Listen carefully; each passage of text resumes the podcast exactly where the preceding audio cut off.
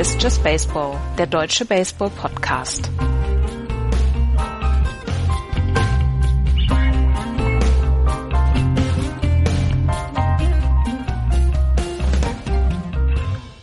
Wir haben September, es sind nur noch knapp vier Wochen bis zum Ende der Regular Season und wir wollen mal ein wenig auf die MLB schauen. Herzlich willkommen zu einer neuen Ausgabe von Just Baseball. Mein Name ist Andreas. Ähm, Axel ist nicht da, der war in Köln und ist jetzt gleich weitergefahren nach Frankfurt. Ähm, ist also nicht da, deswegen sind wir nur zu zweit. Hallo Florian. Hi. Ja, wenn, wenn die Hörer alle ganz viel Geld spenden würden, dann könnten wir unseren Beruf aufgeben und dann wäre Axel am Sonntag auch da, äh, heute auch da. Ja, am Sonntag war er bei mir, das war eine Entschuldigung. Wir haben uns ja mal persönlich getroffen. Deswegen gab es gestern auch keinen Podcast, deswegen gibt's den erst heute. Und ähm, wir wollen natürlich wieder durch die Division gehen, aber bevor wir durch die Division gehen, es hat sich etwas geändert, seitdem wir September haben. Die September Call-Ups sind jetzt das Thema äh, der Stunde bei den Teams und da wollen wir jetzt nochmal gerade einmal drauf eingehen, was das überhaupt ist. Ähm, willst du anfangen, Florian? Ja, also der September wird immer genutzt von den San Francisco Giants, um Rookies den Zuschauern zu zeigen. So, äh, so würde ich das jetzt mal erklären. Also, lass uns das mal, lass uns das mal ähm, ein bisschen, bisschen aufdröseln. Wir haben das Konzept des 25-Mann-Rosters und des 40-Mann-Rosters. Der 25-Mann-Roster ist unterwegs und wird auch dann mit den Teams zusammen die ganze Zeit äh, oder das Team wird mit 25 Leuten immer hin und her reisen, die Heimspiele und die Auswärtsspiele ähm, durchführen. Dann gibt es natürlich die Möglichkeit, diesen die Spieler auszutauschen, wenn sie zum Beispiel auf dem auf der DL sind und dann ähm, Teams zu holen oder Spieler zu holen, die in den Minor Leagues sind. Die müssen aber im 40 Mann Roster sein. Also du musst im 40 Mann Roster sein, um dann tatsächlich ähm, dann in dieses 25 Mann Team zu kommen. Ähm, Im September ist es dann so, dass diese 25-Mann-Regel dann im Team dann aufgeweicht ist, so dass du bis zu 40 Spieler dann im Clubhaus mitführen kannst. Ähm, das ist die Möglichkeit für alle Teams, dann zum Beispiel, was du gerade gesagt hast, Rookies ähm, heranzuführen, beziehungsweise Spieler heranzuholen, die in der Minor League eventuell gut waren und dann das Team dann unterstützen. Das ist zum Beispiel für die Contender-Teams, ist es zum Beispiel eine gute Möglichkeit, einen weiteren Catcher mit dabei zu haben. Catcher-Position ist eine der am körperlichsten, am körperlich anstrengendsten ähm, Positionen oder du hast noch ein paar Relief-Pitcher, weil dein Relief-Pitching bislang ähm, ganz viel Arbeit vollführen musste. Dann nimmst du ein paar Relief-Pitcher mit nach oben oder du hast als Non-Contending-Team, also als Team, was nicht in die Playoffs kommt, hast du Rookies, die du ranführen möchtest, beziehungsweise Minor League-Spieler, denen du in der normalen, regulären Spielzeit noch nicht dieses Vertrauen entgegengeben wolltest, ja, und die, die jetzt, die jetzt die Möglichkeit haben, dann ähm, Big League Luft zu schnuppern, um dann eventuell im nächsten Jahr hochzuholt zu werden. Das ist so, also quasi die grobe Art und Weise, wie diese September Call-Ups funktionieren. Es hat nicht jeder ähm, diese 15 Leute zusätzlich dann auf der Bank, das ist halt schon auch eine ähm, ist halt schon eine ganze Menge, 40 Spieler dann mitzuführen, denen musst du ja auch alles Spielzeit geben, aber so vier, fünf Spieler oder fünf, sechs Spieler sind schon auf jeden Fall immer bei den Teams dabei und werden dann hochgeholt, weil die Minor League Season jetzt in den nächsten Tagen dann ja auch beendet wird. Genau, und äh, gerade, du hast es gerade angesprochen, gerade die Teams, die die oben mitspielen, für die es um viel geht, können können so noch mal ein bisschen Breite mit in den Kader bringen in den wichtigen Spielen am Ende der Saison und man hat es ja auch so ein bisschen gemacht, wenn eben Verletzte da sind, dass du das ausgleichen kannst, dass du eben nicht mehr hin und her äh, äh, switchen musst, weil das, das hattest du ja gesagt, wenn du zum Beispiel einen Spieler tradest, dir jemanden Spieler dazu holst und ihn für meiner Liga tradest dann, und du möchtest ihn vor September bei dir in der Lineup haben, dann musst du jemanden aus deinem 25-Mann-Roster in die Minor League runterpacken, damit der Spieler dann ähm, bei dir spielen kann. Und solche solche Moves hört man ja immer wieder, ne? Spieler geht zurück in die Minor League, macht Platz für einen anderen und Richtung Richtung Ende der Saison ist es eben für gerade für für Teams, die die ähm, ja wie du es gesagt hast, mal einen Catcher mehr vielleicht mitnehmen wollen, um ihm Ruhe zu geben, sehr sehr wichtig. Ähm, für andere nehmen wir mal die Orioles, Royals und ähnliches, wäre es ja eine Möglichkeit, mal junge Leute auch dem Publikum zu zeigen, nämlich was erwartet euch denn in den nächsten zwei, drei Jahren hier am Ballpark, um auch den Jungs dann mal so ein bisschen ja, ja, so dieses, dieses erste At-Bat wegzunehmen. Mhm, genau. Ähm, es sind immer noch Trades möglich auch. Also es sind auch nach dem ersten ähm, oder nach dem 31. August sind auch noch Trades möglich über dieses Waiver Claim, was es jetzt dann im ganzen August gegeben hat. Aber die Spieler, die jetzt getradet werden, sind non eligible für Postseason Rosters. Das heißt, jetzt für Contender Teams, die können zwar noch Trades durchführen, aber das würde nichts bedeuten für einen Postseason Roster. Der muss am 1. September quasi feststehen, beziehungsweise die Spieler, die ähm, müssen bis zum 1. September im Team sind, sein, sonst können sie nicht in der Postseason für das Team mit dabei sein. Also wir werden vielleicht noch ein paar Trades bekommen, mhm. aber sicherlich nicht von Teams, die kleinere Sachen, ne? ja. Contention mhm. sind. Ja, glaube ich auch. Also das hat man auch immer mal wieder. Es geht ja auch da teilweise darum, dass du vielleicht mal eben genau Leute ein bisschen Zeit gibst oder eben, ich meine jetzt ich, kann dann wieder die Giants erwähnen, die werden jetzt noch irgendwie versuchen, ähm, äh, ihre Catcher, die sie alle haben, hochzuziehen, weil Buster Posey ja nun eine ähm, Season-Ending Surgery hat und, und auch erstmal ausfällt. Das heißt, das kann man dann wunderbar machen und dann kannst du zur Not auch nochmal jetzt einen Catcher zum, ne, bis zum Ende des Jahres vielleicht dann sogar ähm, über die Waiver holen, der dann aber eben für, ne, für die Giants ist es keine Playoffs-Serie äh, äh, mehr in sich, dann auch einfach nur noch hilft, dass du die, die Saison vernünftig zu Ende bringst. Das ist auf jeden Fall der September Call-up. Ähm, wenn man jetzt sagt, Mensch, im September können Spieler hochgeholt werden, das ist doch eigentlich dann auch eine, eine gute Möglichkeit, solche Leute wie Vladimir Guerrero Jr. zum Beispiel holt, hochzuholen. Oder Eloy Jimenez von den Chicago White Sox. Zwei ganz, ganz hochgehandelte Top-Rookies beziehungsweise Top-Minor-League-Spieler, die im Moment in der Triple A oder in der Double A alles kaputt hauen. Und ja, diese Möglichkeit gäbe es für sowohl die Toronto Blue Jays als auch für die Chicago White Sox. Und jetzt kommen wir in ein Thema der Service Time Manipulation, die nicht ganz einfach ist. Ähm, nicht ganz einfach ist, äh, ja. Ja, du hast ähm, einen Spieler, der, den du im Draft hochholst, High School, College, was auch immer. Du hast dann innerhalb der nächsten fünf Jahre oder fünf Jahre hast du Zeit, ihn in die Big League zu bekommen. Wenn du ähm, ihn nicht in die Big League bekommst, wird er automatisch Free Agent. Du hast dann aber die Möglichkeit, wenn du ihn in die Big League bekommst, ähm, diesen Spieler, dann geht sein quasi Rookie-Kontrakt los. Das sind dann sechs oder sieben Jahre, die dieser Rookie-Kontrakt läuft. Die Service Time Manipulation sagt einfach, wir möchten so viel Servicezeit von dem Spieler haben wie möglich. Sollten die Toronto Blue Jays oder Chicago White Sox jetzt Jiménez oder Vladimir Guerrero Jr. hochziehen, würde dann quasi schon im nächsten Jahr oder in diesem Jahr seine Servicezeit beginnen und die, ähm, die Chicago White Sox oder die Toronto Blue Jays hätten weniger Zeit, ihn diesen in diesem äh, Rookie-Kontrakt spielen zu lassen. Wir hatten ein ganz, ganz berühmtes Beispiel im April 2015. Wir haben damals darüber gesprochen, auch hier im Podcast. Ich war dabei, als er sein erstes At-Bat hatte. Genau, als Chris Bryant ähm, in der in dem Spring Training und Ende 2014 schon in der Minor League alles kaputt gemacht hatte. Da wurde gesagt von den Chicago White Sox, nein, wir, er, er muss noch an verschiedenen Dingen arbeiten. Das ähm, das Thema war, dass eine, eine reguläre volle Saison für einen Spieler 172 Tage dauert. Wenn du diese 172 Tage voll hast, dann hast du ein Jahr wirklich gespielt oder eine Saison gespielt. Das, was die ähm, damals die Chicago Cubs machen wollten, war, sie wollten ein Jahr länger äh, Chris Bryant haben und deswegen konnten sie ihn erst ab dem, ich glaube, 25. April hochholen.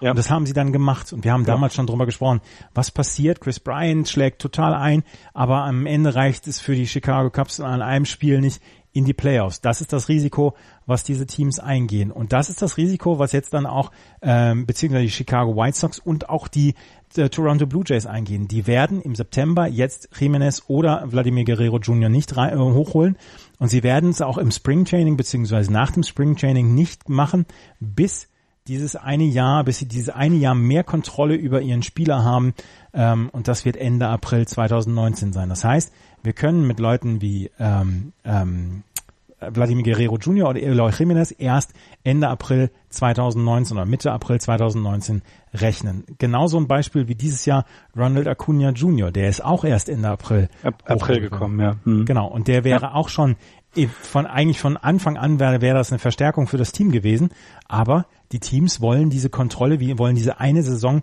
mehr Kontrolle haben. Das ist abgesprochen zwischen der Spielergewerkschaft und der Liga. Und wenn sie das ändern wollen, müssen sie das in den nächsten Vertragsverhandlungen mit äh, ein reinnehmen in dieses in dieses Konstrukt oder in diesen Vertrag. Ansonsten wird es diese Service Time Manipulation wird es immer weitergeben. Und, das und die sie überspitzt, über ganz ganz überspitzt. Du hast jetzt von Rookies gesprochen, ne? Ich kenne einen Outfielder, der bei den Twins im Moment nicht aus der Minor League ins 40-Mann-Roster hochgezogen wird, und das ist Byron Buxton. Genau. Byron Buxton ist kein Rookie mehr. Da fragt man sich jetzt, was soll das denn? Wieso der, ne, der hat doch, der ist doch schon in seiner Service Time. Ja, aber auch da spielt wieder eine Rolle, wo du wann wie spielst. Und ähm, hier in dem Fall ist es so, dass er tatsächlich da, obwohl er jetzt lang, also wieder gesünder ist, er ist wahrscheinlich noch nicht bei voller, bei voller Spielstärke, aber er könnte sich ja vorbereiten schon für die nächste Saison, wieder ein paar Schwünge nehmen gegen Major League Pitcher. Das ist sehr, sehr wichtig für Spieler. Die Minor League ist eben ähm, von, was das, was das Pitching angeht, viel, viel langsamer. Da hast du eben nicht regelmäßig 95, 98 Meilen per, pro Stunden, ähm, die auf dich zugeworfen werden, sondern sehr viel weniger. Und Byron Buxton ist jetzt tatsächlich nicht in diesem 40-Man-Roster 40 äh, hochgezogen worden. Und das macht das sehr, also da, da wird es, finde ich, wird es da sehr, sehr skurril. Denn einerseits die wir wissen, und das ist von vornherein so gedacht worden, als die Major League Baseball sich gegründet hat. Es geht darum, dass die dass die Teams Geld verdienen. Das ist, da, das ist das Erste.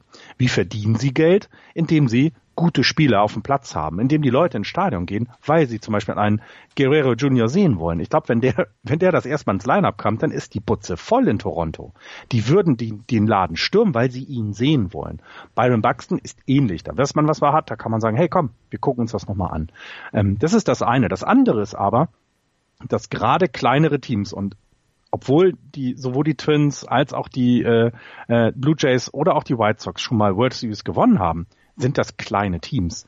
Und es wird ja immer so sein, dass wenn dann ein Guerrero Jr. irgendwann in die Free Agency geht, der wird vermutlich nicht in Toronto bleiben, wenn er dann so einschlägt, wie alle erwarten. Dasselbe ist mit Byron Buxton. Die wollen ihn natürlich so lange wie möglich vertraglich unter Kontrolle haben und vor allem auch so wenig Geld wie möglich ausgeben. Und genau aus dieser, aus dieser komischen Zwicksituation muss jetzt eben die Union, also, also vor allem auch die Union und äh, äh, müssen sie da rauskommen. Und es muss irgendein Entgegenkommen der MLB geben, dass das mit dieser Servicezeit anders geregelt wird, dass du es vielleicht irgendwie so ansetzen kannst, dass du dann eine, eine vernünftige Kontrolle über den Spieler hast und andersweitig gratifiziert wirst, weil das ist ja Wahnsinn, den Blue Jays oder den, den, den, den Fans der Blue Jays bis nächstes Jahr April so einen Spieler vorzuenthalten. Also um das mal festzuhalten, ich kann die Teams komplett verstehen. Ich konnte auch Absolut. 2015 die äh, Chicago Cubs äh, komplett verstehen, als sie Chris Bryant erst später hochgeholt haben. Aber es ist halt so, also der der ähm, der Agent von Jimenez hat schon gesagt, Leute, ernsthaft, das geht so nicht. Das, das, es ist ein offenes Geheimnis, dass diese Service Time Manipulation gibt. Und ihr könnt mir noch so sehr erzählen, ähm, dass er noch an Dingen arbeiten muss, weil das ist immer so so ein bisschen das Argument, ähm, was dann genutzt wird. Äh, Vladimir Guerrero hat zum Beispiel in der AAA jetzt im Moment in 26 Spielen 3,33er Average, 4,23er on Base Percentage, 5,48er Slugging. In der AA in 61 Spielen hat er 4,02 Average gehabt, 4,49 on Base Percentage, 6,71 Slugging. Erzähl mir doch bitte nicht, dass der noch an irgendwas arbeiten muss. Der muss in die Big League, der muss das Big League äh, Pitching kennenlernen. Ansonsten lernt er es ja nie. Aber er ist auch erst 19 und die sagen ja Leute ernsthaft, dieses eine Jahr ist uns wirklich sehr wichtig und ich kann die Teams komplett verstehen, wirklich komplett. Und das ist dann wirklich eine Sache von, von der CBA, von diesem, äh, von den Vertragsverhandlungen, äh, wie Verträge dann ausgearbeitet werden zwischen der, zwischen der Spielergewerkschaft und der Liga. Und ja, das Problem muss angegangen werden. Da bin ich auch, äh, bin ich auch der Meinung. Aber wie gesagt, vollstes Verständnis für die Teams. Ja. Ja, und zumal du eben genau das, äh, du kannst eben, du kannst einen guten Spieler eben auch länger weniger Geld geben, denn irgendwann wird er sein, wird er dann sein viel Geld fordern, was er ja ihm auch zusteht, weil er die Leute ins Stadion bringt, weil er die Siege holt für das Team. Aber solange du kannst, versuchst du auch natürlich so wenig Geld wie möglich auszugeben. Auch das ist völlig verständlich. Ich verstehe aber auch die Kritik, also ich verstehe nicht die Kritik der Spielerberater.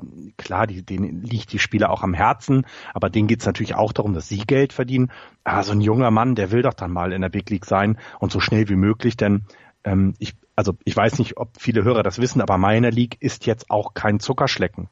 Ich kann äh, empfehlen, es gab mal eine Sendung mit äh, Kai Gronauer, dem Trainer der, der Regensburg Legionäre, der so mal so ein bisschen erzählt hat, wie das denn ist, in der Minor League unterwegs zu sein. Und das ist eben, dass du teilweise mit drei Leuten in einem Zwei-Bettzimmer pennst, dass du eben nicht ein teures Vier-Sterne-Hotel auf dem Land hast, sondern da ist ein billiges Motel, sonst wie, wie sie heißen, die Kette in Amerika, und du fährst halt mit dem Bus und fliegst nirgendwo hin. Dein Gehalt ist nicht garantiert. Das ist ja ein ganz großes Thema in der Minor League, dass im Baseball ist, egal was passiert, dein Gehalt wirst du überwiesen bekommen. Und das ist in der Minor League nicht so. Sie können das sich erlauben in der Minor League, weil die Leute eben ja naja, das alles auf sich nehmen, um mal den Call-up zu bekommen, um die Chance in der Big League zu haben. Und es gibt ja genug Beispiele, dass das auch funktioniert. Aber so richtig toll für die, was die, die Twins, äh, wo der Gronauer war, die sind in Las Vegas, ne? Haben die mhm. nicht in Las Vegas ihr, ihr äh, Affiliate? Das ist bestimmt ganz nett, aber wenn du keine Kohle in der Tasche hast, dann ist Las Vegas auch nicht doll. Also ich, du, und du musst dich ja auch auf das Sportliche konzentrieren. Du willst ja den Call-Up kriegen. Ähm, und ich glaube, er hat fünf Jahre, war es, glaube ich, dass er in der, in der, in der Minor League war. Und das klingt dann schon sehr deprimierend. Im Nachhinein sagt er, das war das Beste, was für ihn war. Er war Berufsbaseballer, weil auch in der Minor League bist du ein, bist du angestellt mhm. und bist kein Amateursportler. Aber es ist halt immer noch sehr, sehr schwierig für viele. Und ich glaube auch, das spielt ja auch mit rein, ne? dass die Spieler ja auch eine faire Chance bekommen wollen, sich gerade jetzt mal zu beweisen. Ne? Lass es nicht den Vlad Guerrero sein, lass es irgendjemand anders sein, der vielleicht gerade einen guten Lauf hat und ja, dann gibst du ihm mal die Chance, mal in der Big League zu spielen. Das ist auf jeden Fall das Thema, das große Thema, was wir im Moment haben mit der Service-Time-Manipulierung, äh, Manipulation, die wir in der Major League im Moment haben, dass wir solche Leute wie Vladimir Guerrero Jr oder Eloy Jimenez erst im April, Mitte April 2019 sehen werden. Das ist eine Sache plus die September Call-Ups, die wir mit euch dann gerade dann auch teilen wollten. Und jetzt kommen wir dann zum ganz normalen Tagesgeschäft. Oder hast du noch was, was du da mitbringen wolltest? Ob nicht, ich kann nur sagen, ähm, ich kann es nochmal wiederholen, als Chris Bryant at bat stand, er hat noch keinen einzigen Ball in der Big League gestorben, gab Standing Ovation oder, naja, Standing Ovation nicht, aber sie standen alle, weil sie alle auf diesen Augenblick hingefiebert haben. Das Stadion war ausverkauft, die Jungs und Mädels neben mir, die sind ausgerastet. Ich, also ich war dann da und dachte nur, der arme Junge. Aber er hat ja bewiesen, dass er dem, äh, er kann, konnte dem entgegenwirken und ich glaube, auch da, ne, die Cups haben ja alles richtig gemacht toller Spieler und ist noch lange bei ihnen unter Vertrag. Opa erzählt wieder vom Krieg. Lasst uns in die American League East gehen. gemein. Das ist nicht zu fassen. Die Boston Red Sox führen mit 94 Siegen und 44 Niederlagen vor den New York Yankees siebeneinhalb Spiele zurück. 86 Siege, 51 Niederlagen. Dahinter die Tampa Bay Rays 73 und 63. Die sind ja nur acht Spiele zurück hinterm Wildcard-Platz. Die Toronto Blue Jays mit 62 und 74 und die Baltimore Orioles mit 40 und 97. Die Baltimore Orioles, die sich durch einen Sweep äh, gegen die Kansas City äh, Royals, beziehungsweise sie, sie wurden gesweept von den Kansas City Royals, einen großen Vorsprung um Platz eins in der Draft-Reihenfolge im neuen Jahr dann äh, herausgeholt haben. Das war eine furchtbare Serie. Ich habe mal reingeschaltet zwischendurch. Die wurde ja auch, wurde ja auch äh, sehr besprochen, ne? Weil liebe Hörer, die waren vor wie vielen Jahren zusammen in der ALCS? Äh, drei Jahre, ne? Und das und drei Jahre sind es her und haben jetzt, wenn sie es schaffen, also die einen haben schon 45 Siege, werden nicht mehr viel dazukommen und dass Baltimore noch fünf Siege schafft in den letzten was sind 20 Spielen, das ist auch klingt auch schon eher wie ein Wunder. Der 2015 waren die waren die Kansas City Royals in der World Series. 2016 haben oh. die Chicago Cubs genau. 2015 haben die Royals die World Series gewonnen. Ich meine, das war eine ALCS damals Baltimore gegen Kansas City Royals und jetzt waren es zwei Teams, einer 42 Siege, der andere 40 Siege. Heide Witzka. Aber äh, die Baltimore Orioles sind nicht das Thema heute. Die Boston Nein. Red Sox, bei denen ist es im Moment ja, so ein bisschen wie Zähne ziehen. Die letzten zehn Spiele haben sie 5-5 gespielt. Sie haben im Moment David Price und Chris Sale auf der DL. Ähm, David Price ist von einem Ball getroffen worden, von einem Line Drive und Chris Sale hat so ein bisschen Ellenbogenprobleme, aber Beide sollen so wieder zurückkommen. David Price soll Ende der Woche wieder zurückkommen, nicht in der Atlanta-Serie hier, weil er soll nicht gleich in seinem ersten Spiel einen Schläger schwingen, sondern mhm. danach, glaube ich, gegen Houston ist die nächste Serie dann. Ähm, dort wird dann ähm, David Price wieder zurückkommen und ähm, Chris Sale hat gestern vom Mount das erste Mal geworfen. Die Boston Red Sox im Moment schlingern sie so ein bisschen. Das einzige, was gut ist, ist, dass die New York Yankees überhaupt keinen Profit daraus äh, schlagen können. Sie sind immer noch siebeneinhalb Spiele zurück und das ist, glaube ich, die beste Nachricht für die Boston Red Sox, die jetzt noch 24 Spiele haben, die gerne die 106 Siege haben wollen würden, was die ähm, was der Rekord wäre für eine Boston Red Sox Franchise und sie würden gerne die 100 Siege haben, die sie zum ersten Mal seit 1900 Ende der 1940er Jahre dann haben würden. Also ähm, etwas, was ähm, durchaus erreichbar sein wird äh, und trotzdem ist die Saison im Moment nicht so richtig gut. Im Moment haben sie tatsächlich ihren Slump. Das muss man so sagen. Was was wir ja auch erwartet haben, dass der kommen wird. Ne? Das muss man ja sagen. Irgendwann musste es ja mal so sein. Und ich glaube auch selbst die, die, die Mariners, die damals die 116 Siege hatten, die hatten bestimmt mal eine Woche oder zehn Tage, wo sie, oder zehn Spiele, wo sie nur 5-5 gegangen sind. Ich glaube, das ist ganz normal. Ähm, das, das Gute ist aber, dass sie es zum richtigen Zeitpunkt haben. Es ist nicht an einer Stelle, wo die Yankees selber gerade auftrumpfen. Ähm, es ist genau zu dem Zeitpunkt, wo ähm, die Call-Ups eben helfen können, jetzt ein wenig Ruhe reinzubringen, dass eben jemand wie Price oder wie, wie Sale in Ruhe zurückkommen kann, die, die ja einfach einfach ja sich auskuriert oder auskuriert da in die Playoffs gehen kann. Das ist schon sehr sehr gut. Ähm, es ist bei euch also bei uns im WhatsApp-Channel sehr sehr ruhig äh, in die letzten Tage geworden. Ich glaube im Moment möchtet ihr gar nicht so sehr über Baseball sprechen, ähm, aber ich sehe im Moment noch überhaupt keine Gefahr oder überhaupt keine ja, wie soll ich das sagen, ist, ähm, die, die Yankees sind siebeneinhalb Spiele weg. Das heißt, sie haben jetzt in den letzten zwei Wochen und in der letzten Woche zwei Spiele aufgeholt. Ja, wenn sie so weitermachen, bräuchten sie noch acht Wochen mehr, damit sie dran sind. Und so lange spielen wir nicht mehr. Also das, das ist schon in Ordnung. Ähm, ich finde es halt spannend. Also Namen, die wir länger nicht gehört hatten, Eduardo, Eduardo Nunez scheint sich im Moment ein bisschen zurück in die Herzen der Fans zu spielen, wenn man sich das so hört und auch ganz gute Zahlen zu liefern. Da sieht man eben auch, Ne? Den hat man ja lange Zeit jetzt nicht gehört und jetzt jetzt ist er mal wieder da, das ist doch auch mal in Ordnung. Aber lass ihn bitte nicht auf Short, äh, auf, auf Second Base spielen, sondern bitte ja. nur auf Shortstop. Shortstop. Äh, ja. Quatsch, Quatsch, nicht Shortstop, sondern Third Base. Da ist er wirklich deutlich besser als auf der Second Base und da spielt er jetzt im Moment auch, hat offensiv tatsächlich ganz gute Phasen gehabt. Aber wer jetzt im September Call-Up mit dabei sein wird, ist ein ganz alter Bekannter. Das ist Brandon Phillips der früher bei den Cincinnati Reds gespielt hat, an dieser mhm. Saison noch keinen äh, Vertrag hatte und die Red Sox haben ihm einen Minor League Vertrag im Juli, glaube ich, gegeben und seitdem hat er ähm, seitdem hat er in 44 Spielen einen 304er Average gehabt und der wird hochgeholt werden und wird seine erste Big League Action seit 2017 dann haben und ähm, das ist eine schöne Nachricht. Brandon Phillips, einer der ganz alten Garde noch und er soll auf Second Base dann noch so ein paar At-Bats bekommen. Äh, mal schauen, ob er sich dann in die Herzen der, der äh, Mannschaft beziehungsweise dann auch der Fans äh, spielen kann, weil Second Base ist nach wie vor eine Position, die etwas vakant ist bei den Red Sox. Das mhm. Pedroia kommt so schnell nicht wieder und da gibt es tatsächlich einen offenen Spot und ähm, das wäre natürlich eine ziemliche Cinderella-Geschichte, wenn Brandon Phillips am Ende dann im Postseason-Roster der Red Sox landet, aber andererseits, wen willst du dafür rausnehmen? Äh, Brock Hole kannst du nicht als als Super Utility Guy kannst du nicht mit reinnehmen oder rausnehmen. Von daher, das ist eher ein Longshot. Aber die Red Sox im Moment, das ist so ein bisschen wie Zähne ziehen. Hm. Ja, auch, aber auch das wird, wird das auch das wird überstanden werden und dann fliegt ihr schön gegen Cleveland dann in der LCS raus und dann dann passt das ja auch. Ja, ja, da hast du recht. die, die New wir können also wir können gleich rüber, oder? Also ich meine Tampa Bay, Toronto, Baltimore. Oh, die, die New York Yankees willst du? Ach, die, ach, die gibt's ja auch noch, stimmt. Ne? Hast du das gesehen, wie Aaron Boone ejected worden ist am Wochenende? Nee, ich habe am Wochenende leider kein kein äh, Baseball gucken können. Ich war, ich hatte Besuch aus Köln. Der, die, die, die, ähm, die New York Yankees haben gegen die Detroit Tigers am Wochenende gespielt, eine Vier-Spiele-Serie und die haben sie gesplittet. Ähm, und da ist, hat er sich ein bisschen echauffiert am Freitag und hat sich so echauffiert, dass er dem Schiedsrichter gegenüber ähm, so nahe gekommen ist, dass seine seine Kappe schon den ähm, die Kappe vom vom Schiedsrichter berührt hat. Also so nah ist er ihm gekommen. Und das ist etwas, wo dann die Liga dann gesagt hat, Leute, ernsthaft, das ist zu zu zu nah, ne? Wenn man schon den Atem riechen kann und so weiter. Und dann ist er für ein Spiel gesperrt worden.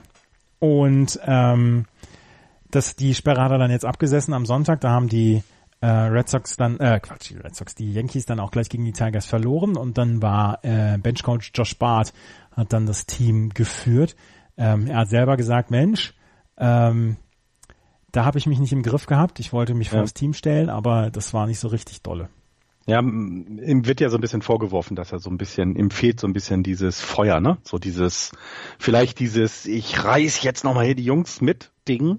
Ähm, und, äh, also ich meine, die Yankees haben eine tolle Saison, die werden vielleicht 100 Siege einfahren. Trotzdem ist Boone ja nicht unbedingt sehr beliebt, wenn man äh, bei den Fans mal sich rumhört und ein bisschen liest. Ähm, und das war ja so eine Möglichkeit, ist ja mal eben so ein bisschen aus sich rauszugehen, ne? Einmal so ein so ein versuchen, so ein Feuer zu starten. Das hat ja dann nicht ganz geholfen, aber ja. Sie haben das Spiel am Freitag gewonnen, aber danach die nächsten beiden haben sie gegen die äh, Detroit Tigers verloren. Ähm, auf jeden Fall haben sie es gesplittet. Und ähm, was mir Sorgen machen würde, wäre ich Yankees-Fan, wäre die Geschichte um Aaron Judge. Aaron Judge hat, ähm, hat Base Running gemacht, hat auch schon Catch gespielt, aber er hat immer noch keine, ähm, keinen, keinen Schläger geschwungen. Er hatte ja eine, eine leichte Fraktur im Handgelenk und ist am 27. Juli auf die DL gesetzt worden. Da hieß es dann erst, ja, drei Wochen soll es, äh, soll es dauern, dann ist er wieder da. Und er hat immer noch keinen Schläger geschwungen. Er hat noch nicht ein einziges Mal Betting Practice mhm. gehabt. Und das würde mir als ähm, Yankees-Fan im Moment so ein bisschen Sorgen machen, weil das ist nicht gut, was, äh, was da läuft bei den, bei den New York Yankees. Und ähm, ich sage jetzt mal so, jemanden wie Aaron Judge, den könnten sie schon gebrauchen. Ja, ja, obwohl sie sich jetzt Andrew McCutcheon ja geholt haben, ähm, als, als Waiver-Trade noch am Freitag, ähm, äh, der sich ja auch gleich rasieren musste, was ich immer sehr lustig finde, ähm, damit er spielen darf. Ähm, und ja, ich glaube auch, ich glaube mit Judge, das wird noch eine, das wird noch eine Nummer und es ihm, ihm gehen so ein bisschen auch die Spiele aus. Du hast gerade erwähnt, dass in der Minor League jetzt auch bald vorbei ist. Das ist ja immer schon eine gute Möglichkeit für Major League Spieler, sich sich wieder zurückzuspielen, eben ein paar At-Bats zu nehmen. Das Niveau ist nicht so gut wie die Major League, aber es ist eben dafür gut, um, um, um wieder zurückzukommen. Und das fehlt ihnen dann natürlich auch. Ich weiß, wir hatten das vor zwei, drei Jahren auch mit ein paar Outfieldern, die ein bisschen länger gebraucht haben. Da kann es dann gut gehen. Ich glaube, Kyle Schwarber war das, der ähm, in der Championship Season der, der, der Cups ja lange, lange verletzt war und man sich dann überlegt hat, reicht es denn für ihn noch, weil er eben seine At-Bats in der Minor League nicht mehr bekommt. Und das könnte für Judge schwer werden. Ich glaube aber, der Junge hat so viel Talent, dass das, also ich würde es da ähnlich wie Schwaber auch sehen. Ich glaube, der hat so viel Talent, wenn er dann in den Playoffs bereit ist zu spielen, dann wird er einen Impact haben. Und im Grunde reicht es dann ja vielleicht auch, gerade in diesem einen Spiel, was sie äh, spielen müssen gegen Oakland im Moment, ja, diesen, die, diesen einen Schlag vielleicht zu haben. Ne? Das könnte dann reichen. Und zur Not haben sie sich als Versicherung so ein bisschen dagegen, dass in einem Outfield was passiert, Andrew McCutcheon geholt. Und der kann defensiv Judge auf jeden Fall ersetzen, offensiv in keinster Weise. Ähm, Judge, das, das ist nämlich genau das Problem, dass die Minor League Saison endet und dass dieses Rehab Assignment, wo man ja seine Spieler hinschickt, das, wo sie in einer Double A oder einer Triple A sich dann Spiele und At-Bats holen, dass sie diese Möglichkeit nicht mehr haben. Sie müssen dann in den Trainingskomplex gehen, um dann auch wirklich zu sagen, okay, ähm, ich mache das mit, mit, äh, mit, mit unseren Aushilfspitchern oder ich versuche das ähm, zu simulieren, aber du hast diese Spielsituation nicht. Und äh, je näher der Oktober kommt, auch für die Yankees, desto näher oder desto weniger At-Bats bekommt Aaron Judge vor diesen Playoffs. Und ich glaube, das ist ein großes Problem dann auch. Und äh, im Moment wird das Team von jemandem getragen wie Miguel Andujar. Das musst du dir auch mal mhm. reinziehen. Ja. Gerade ja. offensiv. In den letzten 30 Tagen hat er 118 At-Bats, 331er Average. Es gibt sonst keinen, der mehr als 70 At-Bats hat, der einen Average von über 300 hat. Also tatsächlich offensiv ähm, ist das ist das Team im Moment läuft das Team im Moment auf Felge und das ist ein großes Problem. Dazu haben sie immer noch ihre Pitching-Situation, die noch nicht so richtig verbessert ist. Lance Lynn zum Beispiel ist gestern rumgeschubst worden gegen die Detroit Tigers und das sind Sachen, die ähm, den Yankees, glaube ich, im Moment so ein bisschen Sorgen bereiten. Ich würde mir auch als Yankees-Fan, ähm, würde ich auch immer, immer skeptischer gucken, denn ähm, dass sie sich jetzt McCutcheon geholt haben, ist klar. Das ist eine völlig sinnvolle Verpflichtung, das ist alles gut. Ich hätte eher erwartet, dass sie versuchen, noch auf dem Pitching-Markt noch was zu machen, weil es ja trotz der Verpflichtung, die sie bisher hatten, immer noch nicht stabiler geworden ist. Und ähm, ich, also dieses eine Spiel ist halt ja so entscheidend eben für Yankees und dann auch die Ace im Moment. Und da musst du ja drauf hin, hinarbeiten. Und ähm, ich bin sehr gespannt, wie das mit dem Pitching gemacht wird. Ich gehe dann sowieso davon aus, dass wir den Starting Pitcher der Yankees sollte irgendwas sehen, vielleicht schon nach einem aus runtergezogen wird und, und, und jemand anders geholt wird. Also da fackeln zum Glück die Manager ja nicht mehr lange. Ähm, also das, ähm, ich bin da sehr gespannt. Und dann das nächste ist eben, wenn du siehst, dass sie so gegen gegen ein ein offensiv schwaches Team wie die Tigers ähm, elf Runs abgeben, selber sieben schlagen. Also du haust sieben Runs und und gewinnst nicht. Das das frustriert, glaube ich, auch irgendwann. Mhm. Absolut. Ähm, gerade was du noch gerade gesagt hast für Leute, die es vielleicht nicht so häufig hören, ähm, die New York Yankees Appearance Policy.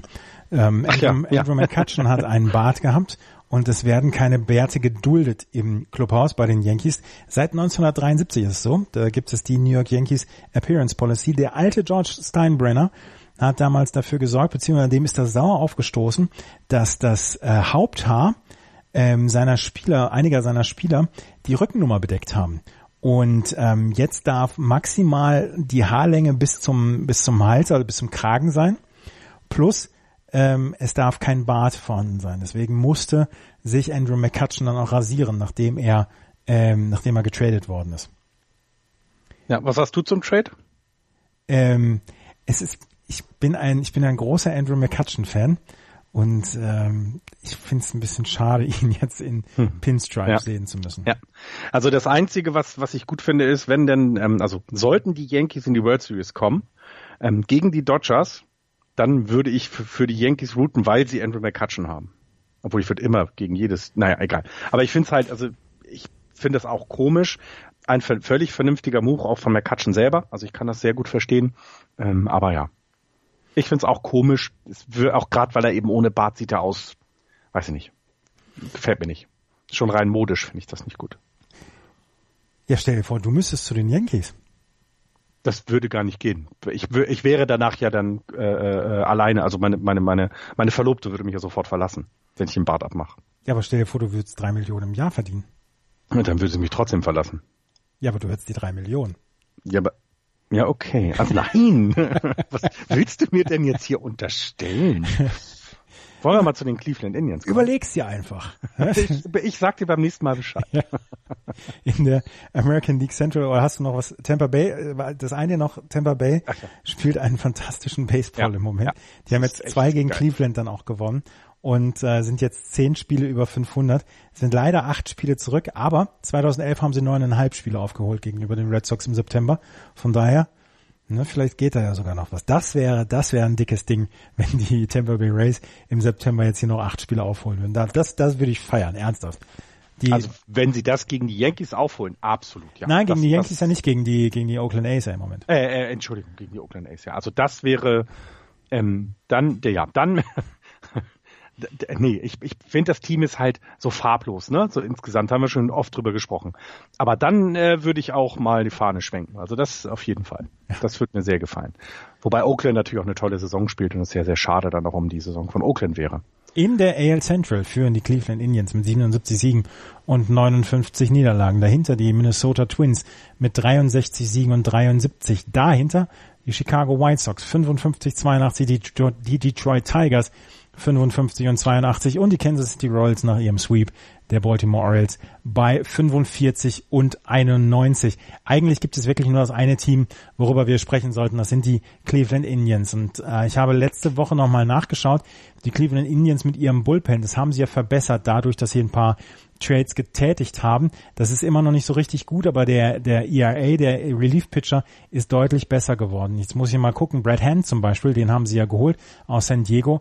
Der hat im Moment in 17 Auftritten bei den Cleveland Indians einen 1,53er ERA. Das ist schon mal, das ist schon mal sehr, sehr gut. Wen hatten sie noch geholt? Oliver Perez, glaube ich. Nee, Oliver Perez war schon länger da, oder? Äh, das muss jetzt ähm, gerade gucken. Perez. Das ist schwierig. Schwer, in der Statistik sehr schwierig zu sehen, wer schon wie lange da ist. Ähm, nee, der ist das ganze Jahr, der ist das ganze Jahr schon bei den Cleveland Indians. Der zum Beispiel hatte auch, macht auch einen guten Job mit einem 1,08er ERA bis, bislang und ähm, auf jeden Fall dieses der der der Reliever ERA, der ähm, George Contos haben sie noch geholt. Genau, George Contos. Der genau. Reliever ERA der Cleveland Indians hat sich so weit verbessert, dass sie wettbewerbsfähig sind, aber es gibt immer noch einige Baustellen und ähm, wir haben natürlich immer noch Andrew Miller. Jetzt muss ich noch mal gucken, ist der im Moment noch auf der DL? Ich glaube, der ist noch auf der DL. Ähm, beziehungsweise ist wieder zurückgeholt worden auf die DL. Andrew Miller steht noch mit 10-Day DL drauf, ja. Mhm. Ja, der ist noch, Trevor Bauer ist ja als Starting Pitcher auf die genau. ähm, DL gekommen, der wird erst Ende September dann wieder zurückkommen. Ähm, sie haben sicher Josh Donaldson geholt und gleich auf die DL setzen müssten. Das war übrigens ein Trade, den ich nicht zu 100% verstanden habe. Ich muss, ich bin da, ich bin da auch sehr gespalten, muss ich ehrlich tatsächlich sagen, ähm, ähm, weil als ich es gehört habe, habe ich allein vom Namen her, ne, habe ich gedacht, okay, ähm, all in. Ne? Also die haben jetzt noch mal was getan. Wenn ich aber dann so mir das anschaue, was sie haben, finde ich den Trade ähm, lieber, also lieber Relief Pitching. An der Offensive liegt es in Cleveland nicht. Ähm, Josh Donaldson wird, wenn er zurückkommt, auf die äh, auf die Third Base gehen. Dann werden sie aus dem aus dem Infield jemanden in Centerfield holen müssen. Ähm, jemand wie zum Beispiel Jonas Martin, den sie sich ja geholt hatten, wird nicht zurückkommen mehr in dieser Saison. Er wird äh, 2019 erst zurückkommen. Das heißt, sie müssen etwas tun im Outfield. Jetzt haben sie das Infield verstärkt, um jemanden ins Outfield dann ähm, rüberzusetzen. Zum Beispiel ähm, jemand wie ähm, José Ramirez geht dann von der Third Base auf die Second Base und wie es dann noch weitergeht, das muss dann erst noch ähm, gesehen werden, wie dann ähm, das laufen wird und wer, wer dann ins Outfield geht. Aber sie mussten was machen. Sie tun jetzt oder sie haben jetzt was getan. Und ob Josh Donaldson und wann Josh Donaldson wiederkommt, das ist dann halt auch noch die Frage. Das ist ein, durchaus ein riskanter Move. Ähm, ja, aber Josh Donaldson hat gesagt, er wird fit. Ja, ja, und im Endeffekt geht es vielleicht um das eine At-Bat. Das, na, also es geht vielleicht auch dann bei Josh Donaldson in den Playoffs um das eine At-Bat, was die Cleveland Indians zu einem Seriensieg führt, ne? zu einem Playoff-Sieg führt. Und das, ich glaube, mehr haben sie sich da nicht eingekauft. Also natürlich, ähm, jemanden wie ihn im Kader zu haben, ist auch defensiv sehr klasse, aber ich glaube, es ist genau das Ding, was du er erklärt hast. Ein bisschen gucken, wie sie das Outfield verstärken und dann vielleicht von ihm ein, zwei wichtige At-Bats bekommen, wichtige Hits bekommen ähm, in, in, in den Spielen, weil die Cleveland äh, äh, Indians müssten ja als erstes gegen die Rockies, äh, äh, gegen Rockies, gegen die Houston Astros ran ähm, in den Playoffs und da brauchst du, da brauchst du wirklich jeden Spieler und und gute Spieler, erfahrene Spieler.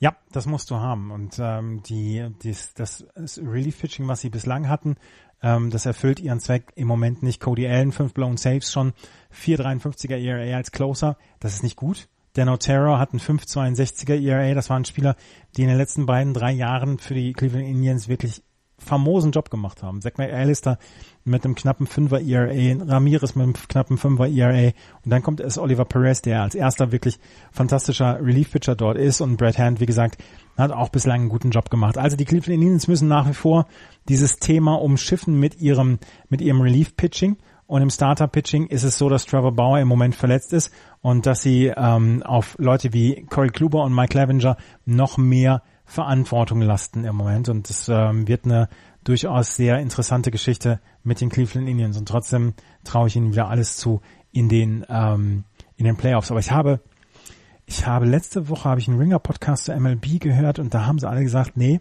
Cleveland wird dieses Jahr enttäuschen in den Playoffs. Da bin ich mir noch nicht so sicher. Ja, es, es, wollen wir es mal so sagen, es deutet ja einiges darauf hin, dass sie eben nicht, nicht der Faktor sind, wie sie es die Jahre davor waren, finde ich eben, weil, weil die Offensive immer noch stimmig ist, da sind wir uns einig. Das Starting Pitching ist hervorragend. Verletzungen, da kannst du nichts für. Das liegt ja jetzt nicht daran, dass sie schlechter geworden sind.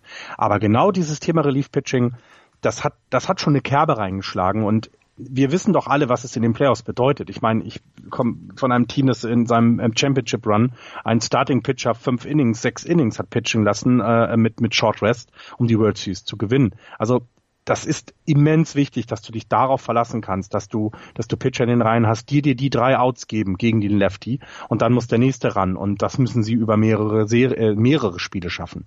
Und das Vertrauen darin hätte ich im Moment auch nicht. Und ich bin, wie du es gerade gesagt hast, ich finde diese Verpflichtung von, von Josh Donaldson finde ich, finde ich sehr, sehr merkwürdig.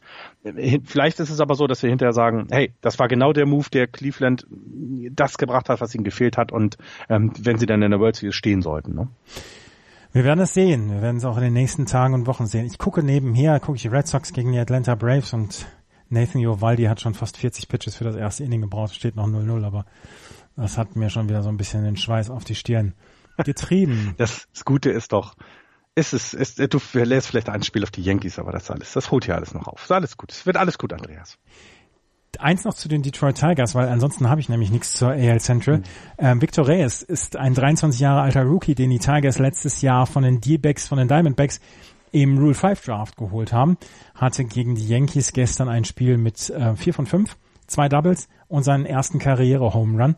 Drei RBIs hat er gehabt und äh, die Tigers haben dadurch dann oder sind äh, dadurch ähm, haben dadurch den Split geschafft gegen die Yankees und es ist sehr lustig vor diesem Spiel hatte ähm, Reyes eine, eine, eine Slashline von 211er Average, 229er on Base Percentage, 251er Slugging, knapp 180 Plate Appearances. Das ist nicht gut. Das können wir mal so deutlich sagen. Innerhalb von diesen fünf At-Bats hat er sein, sein, äh, seine Statistiken hochgefahren auf 228er ERA, äh, Average, also 17 Punkte rauf. der, der, die On-Base Percentage 16 Punkte rauf, 2,45 und knapp, knapp, äh, knapp 60 Punkte im OPS, also mhm. 2,94er. Äh, an einem Tag knapp 60 Punkte im OPS zu steigern, das ist äh, selbst für jemanden, der keine 200 At-Bats zustande bekommen hat, ist das eine, eine durchaus sehr, sehr gute Leistung. Das war ein schönes Spiel für ihn. Ja, ja. Und man merkt so, man merkt jetzt auch so bei den Teams, lässt jetzt so auch ein bisschen, also sie wissen jetzt, dass das ist vorbei. Ne? Also es ist jetzt vorbei. Also wenn du guckst, die, die Royals haben fünf hintereinander gewonnen, stehen 7-3. Die, die White Sox haben äh, jetzt eins äh, gerade gewonnen, hatten davor was, aber stehen auch in den letzten zehn Spielen 7-3. Wenn der Druck weg ist, kannst du vielleicht echt ein bisschen freier schwingen. Es ist nicht mehr alles so schlimm. Ähm, das ganze Übel ist nicht mehr da, sondern du kannst jetzt ganz befreit Spaß am Baseball haben. Das hoffen wir doch, dass sie, dass die Tigers dann noch ein bisschen Spaß am Baseball bekommen werden. Sollen wir gleich mal in die, in AL West äh, rübergehen? Ich wüsste nicht, was ich zu den anderen Teams im Moment noch sagen kann, weil auch da war ja jetzt nicht irgendwie großartig was los. Also die Chicago White Sox haben, haben zwei von drei gegen die Red Sox gewonnen. Ja, aber auch das passiert. Das auch gestern das 8-0, das war schon bitter. Ja, okay. Das sind oh, und, und, dann und, wieder oh, oh, gestern, oh nein, nein, das, das müssen wir noch gerade hier. Gestern war Hawk Harrelson Day. Ähm, der ist ja quasi verabschiedet worden gestern. Ja. Am 23. September geht er in Rente, aber gestern war Hawk Harrelson Day. Und da ist das Spiel 20 Minuten nach hinten verlegt worden, weil er noch eine Rede gehalten hat.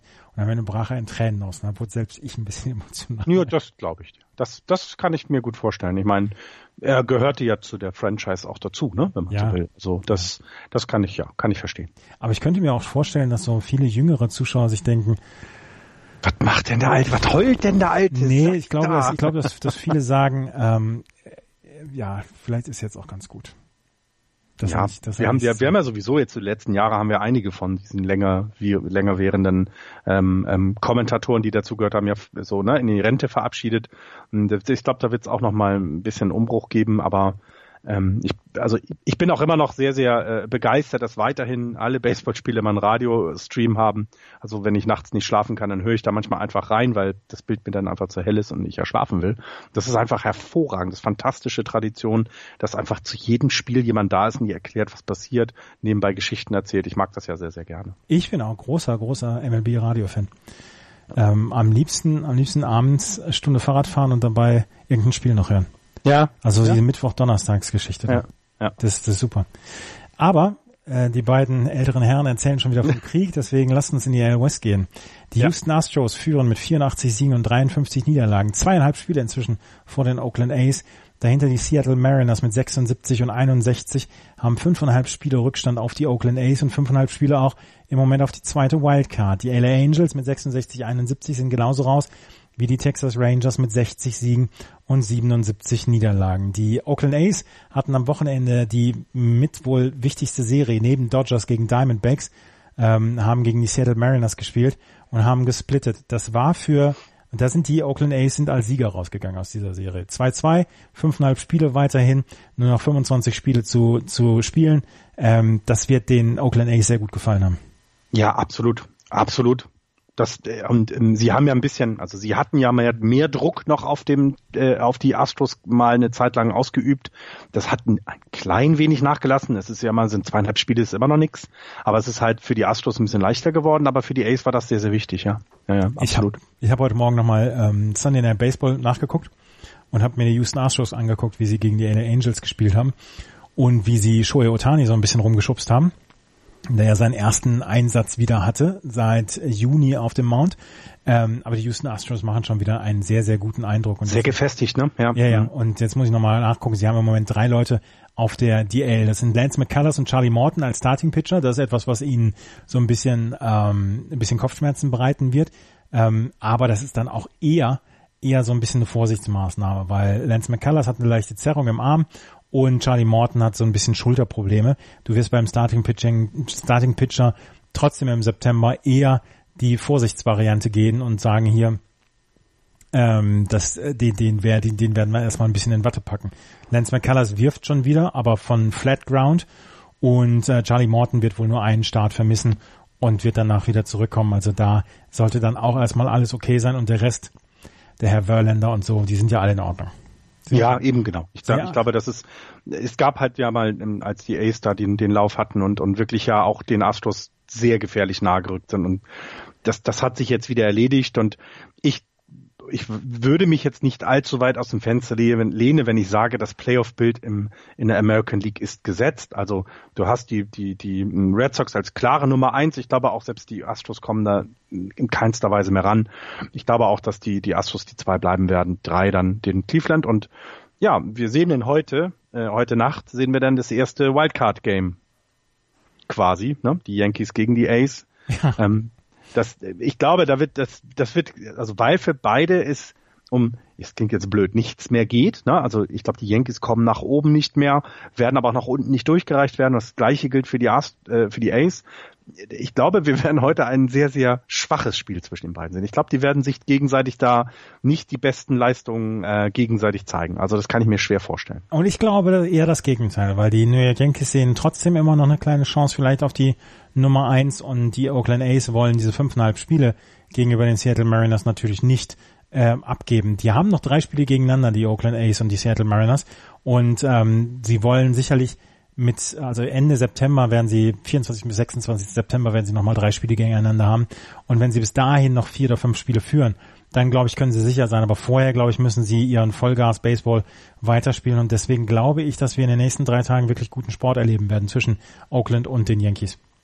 Ja, aber meinst du das, also würdest, also würdest du denn auch, wenn jetzt die Ace die Yankees verprügeln, würde ich, ist es aber vielleicht immer noch ein Muster ohne Wert, oder? Also dafür ist eben Judge nicht dabei. Ne? Also, du weißt nicht, was in diesem einen Spiel dann alles auf dem, äh, ähm, im Roster ist. Also ich will da gar nichts, so, ich will da gar nichts überinterpretieren. Ja, so, so, ein bisschen. Aber Deswegen glaube ich, man wird nicht das Beste sehen, dass sie weiterhin intensiv äh, spielen. Das absolut ja. Also da wird sich keiner hängen lassen. Das glaube ich auch. Aber es ist, glaube ich, noch kein Fingerzeig für ein eventuelles Wildcard-Spiel. Hm. Die Mariners, äh, da habe ich heute auch den Tweet geteilt äh, von einem Mariners Beatwriter beziehungsweise von einem Seattle Beatwriter, äh, der geschrieben der war richtig gut. 76 Siege, 61 Niederlagen von den Mariners. Sie haben ein Run Differential von minus 49.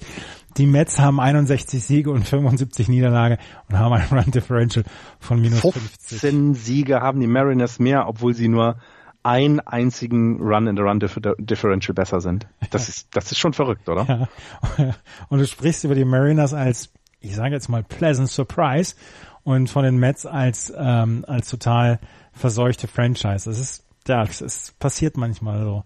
Und dann hast du jemanden wie Jacob de Grom, der ein, ein fantastisches Spiel nach dem anderen pitcht. Syndergaard. Syndergaard auch. Und die kriegen ein, keinen Run-Support. wahnsinnigen Jam gepitcht, also. Und, und du hast da so viel Potenzial. Ich meine, ja. ja. Und also ich gut, wenn wir dann in der Division erstmal noch bleiben, dann kannst du das ja auch über die, die weiteren Teams sagen. Ne? Also die Mariners hat mir gerade gesagt, sie sind immer noch dabei, sie sind, sie sind aber halt jetzt auch schon fünfeinhalb Spiele raus aus dem Wildcard-Rennen. Das ist alles, alles machbar. Ne? Also ja, ich, also es ist nicht unmöglich, dass man es schafft. Aber mir fehlt so ein bisschen der, also dieser, ja, mein, meine, meine Glaube an einen Spieler oder an einen, weißt du, so an, an irgendetwas, wo ich mich ranhängen kann und sagen kann, yo, das ist es, deswegen glaube ich, dass die Mariners nochmal einen Run, Run starten und den Ace oder auch den Yankees nochmal gefährlich werden. Ich würde es eher den, den Tampa Bay Race zutrauen, tatsächlich. Das ist komisch, ne? Wie gesagt, das wäre eine Riesengeschichte. Also ich mag, ich mag nicht, ähm, ich mag nicht das Fell des Bären verteilen, bevor es wirklich äh, rechnerisch äh, unmöglich ist, weil wie gesagt, nein, nein, du darfst es nicht mehr. Ich bin, Frag ich bin, die Justin Astros, du darfst es nicht mehr. Und ich bin 2011 geschädigt. Also genau. Äh, mir ja, darf man das nicht, mir darf man das nicht vorwerfen. Aber ich glaube auch, dass die Seattle Mariners, die hätten 3-1 aus dieser Serie gegen die Oakland ja. A's gehen müssen, um hier dann etwas ähm, zu bringen. Ich wollte noch einmal gerade sagen, dieser Seattle Mariners Tweet, der ließ sich nicht anders als mit diesem Shrug-Emoji. Ja. Ließ er sich nicht anders beschreiben. Das war ja. Ja, absolut. Absolut. Und es ist auch, es ist auch eine sehr merkwürdige Saison. Wenn eben in einer, in einer Liga, in der du, also in, in dieser Division hattest du ja letztes Jahr keine Chance, irgendwas zu machen. Da ging es ja nur rund um den, in den Wildcard-Plätze. Dann hattest du jetzt dieses Jahr ein bisschen die Chance, weil die Astros eine Zeit lang ein bisschen geschwächelt haben. Und trotzdem gehst du wieder mal als Seattle Mariners komplett leer aus zum Ende der Saison. Oder das könnte sehr gut passieren. Das ist dann schon sehr merkwürdig und ich, also ich finde es ein bisschen überraschend, dass eben Oakland das Team ist, was, was, was es dann geschafft hat, daran vorbeizuziehen und es eben zum Beispiel nicht jemand wie die Angels waren, ne? weil wenn wir über die reden, ist es 66 Siege, jetzt 71 Niederlagen. Äh, das ist dann schon, ja, das hätte man vielleicht so im, im, im Juni, äh, äh, Quatsch, im Mai hat man das vielleicht nicht so gedacht. Ne? Da hätte man das noch anders gesehen. Das ist spannend. Ich habe ihn gerade eben schon erwähnt, Shohei Otani hat zum ersten Mal seit dem 6. Juni wieder auf dem Mount gestanden und hat gegen die Houston Astros gepitcht, letzte Nacht, genau, bei Sunday Night Baseball. Ähm, war ein schöner, war ein schöner, war ein schönes Event dafür, für seinen ersten Start wieder. 49 Pitches hat er insgesamt, insgesamt gehabt, zwei ein Drittel Innings, hat ähm, zwei Hits abgegeben, zwei Walks, zwei Strikeouts. Die Runs, die gescored worden sind, war von einem George Springer Home Run. Aber was den LA Angels große, große Sorgen macht oder gemacht hat in diesem Auftritt von Shohei Otani ist der dramatische Geschwindigkeitsabfall in seinen Pitches. Er hat angefangen bei dem, bei seinem Fastball mit ungefähr 96, 97 Meilen. Er hat sogar mit einem seiner Pitches die 100 Meilen ge, gekratzt, aber dann ab dem zweiten beziehungsweise ab dem 25. Pitch ungefähr ging das dramatisch runter oder ab dem 20. Pitch schon und er hat zwischendurch dann den oder am Ende den Fastball nur noch mit 88, 89, 91, 92 Meilen geworfen. Das heißt, da war tatsächlich ein Unterschied von 7, 8 Meilen. Genauso mit seinem Splitter und mit seinem Slider. Und das ist etwas, was den ähm, LA Angels nach wie vor Sorgen macht. Er sagt, es ist alles in Ordnung mit dem Ellenbogen. Und trotzdem ist das etwas, ähm, ist das Cause for Concern für die LA Angels. Und sie werden ähm, wohl ihn eher ähm, einen Start weniger machen lassen als einen Start mehr und mal schauen, ob sie ihn in dieser Saison überhaupt nochmal auf den Mount schicken.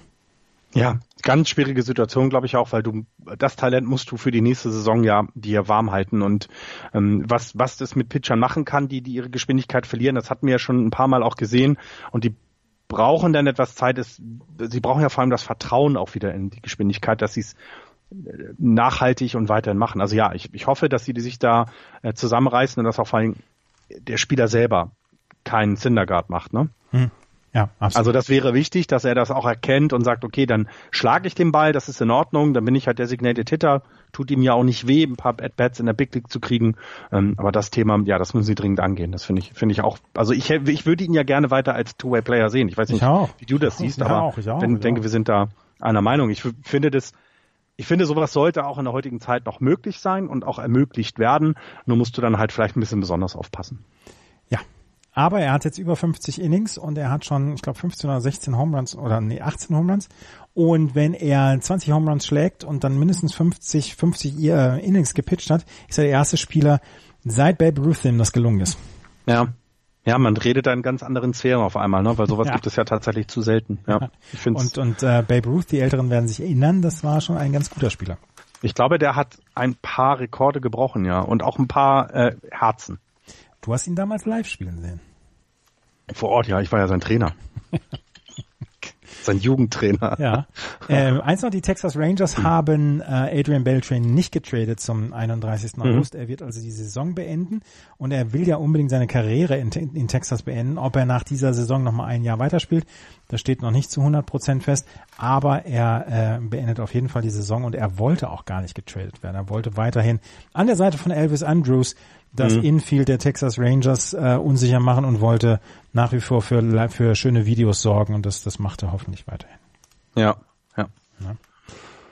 Sollen wir in die National League gehen? Da, wo Spannung noch groß geschrieben wird. Ja, und das, das ist das, ähm, da, das unterstreichen wir mal ganz, ganz dicke, ja. weil wir haben wirklich eine sehr, sehr spannende National League. In der National League East ist Atlanta auf dem ersten Platz mit 76 Siegen und 60 Niederlagen, spielen jetzt im Moment gerade gegen die Red Sox. Im Moment steht es immer noch 0 zu 0.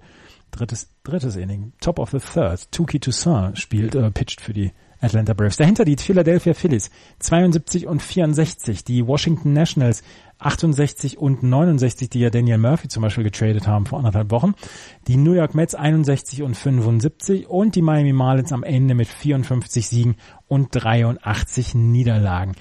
Ich habe im Moment nichts zu den Atlanta Braves. Was hast du zu den Atlanta Braves?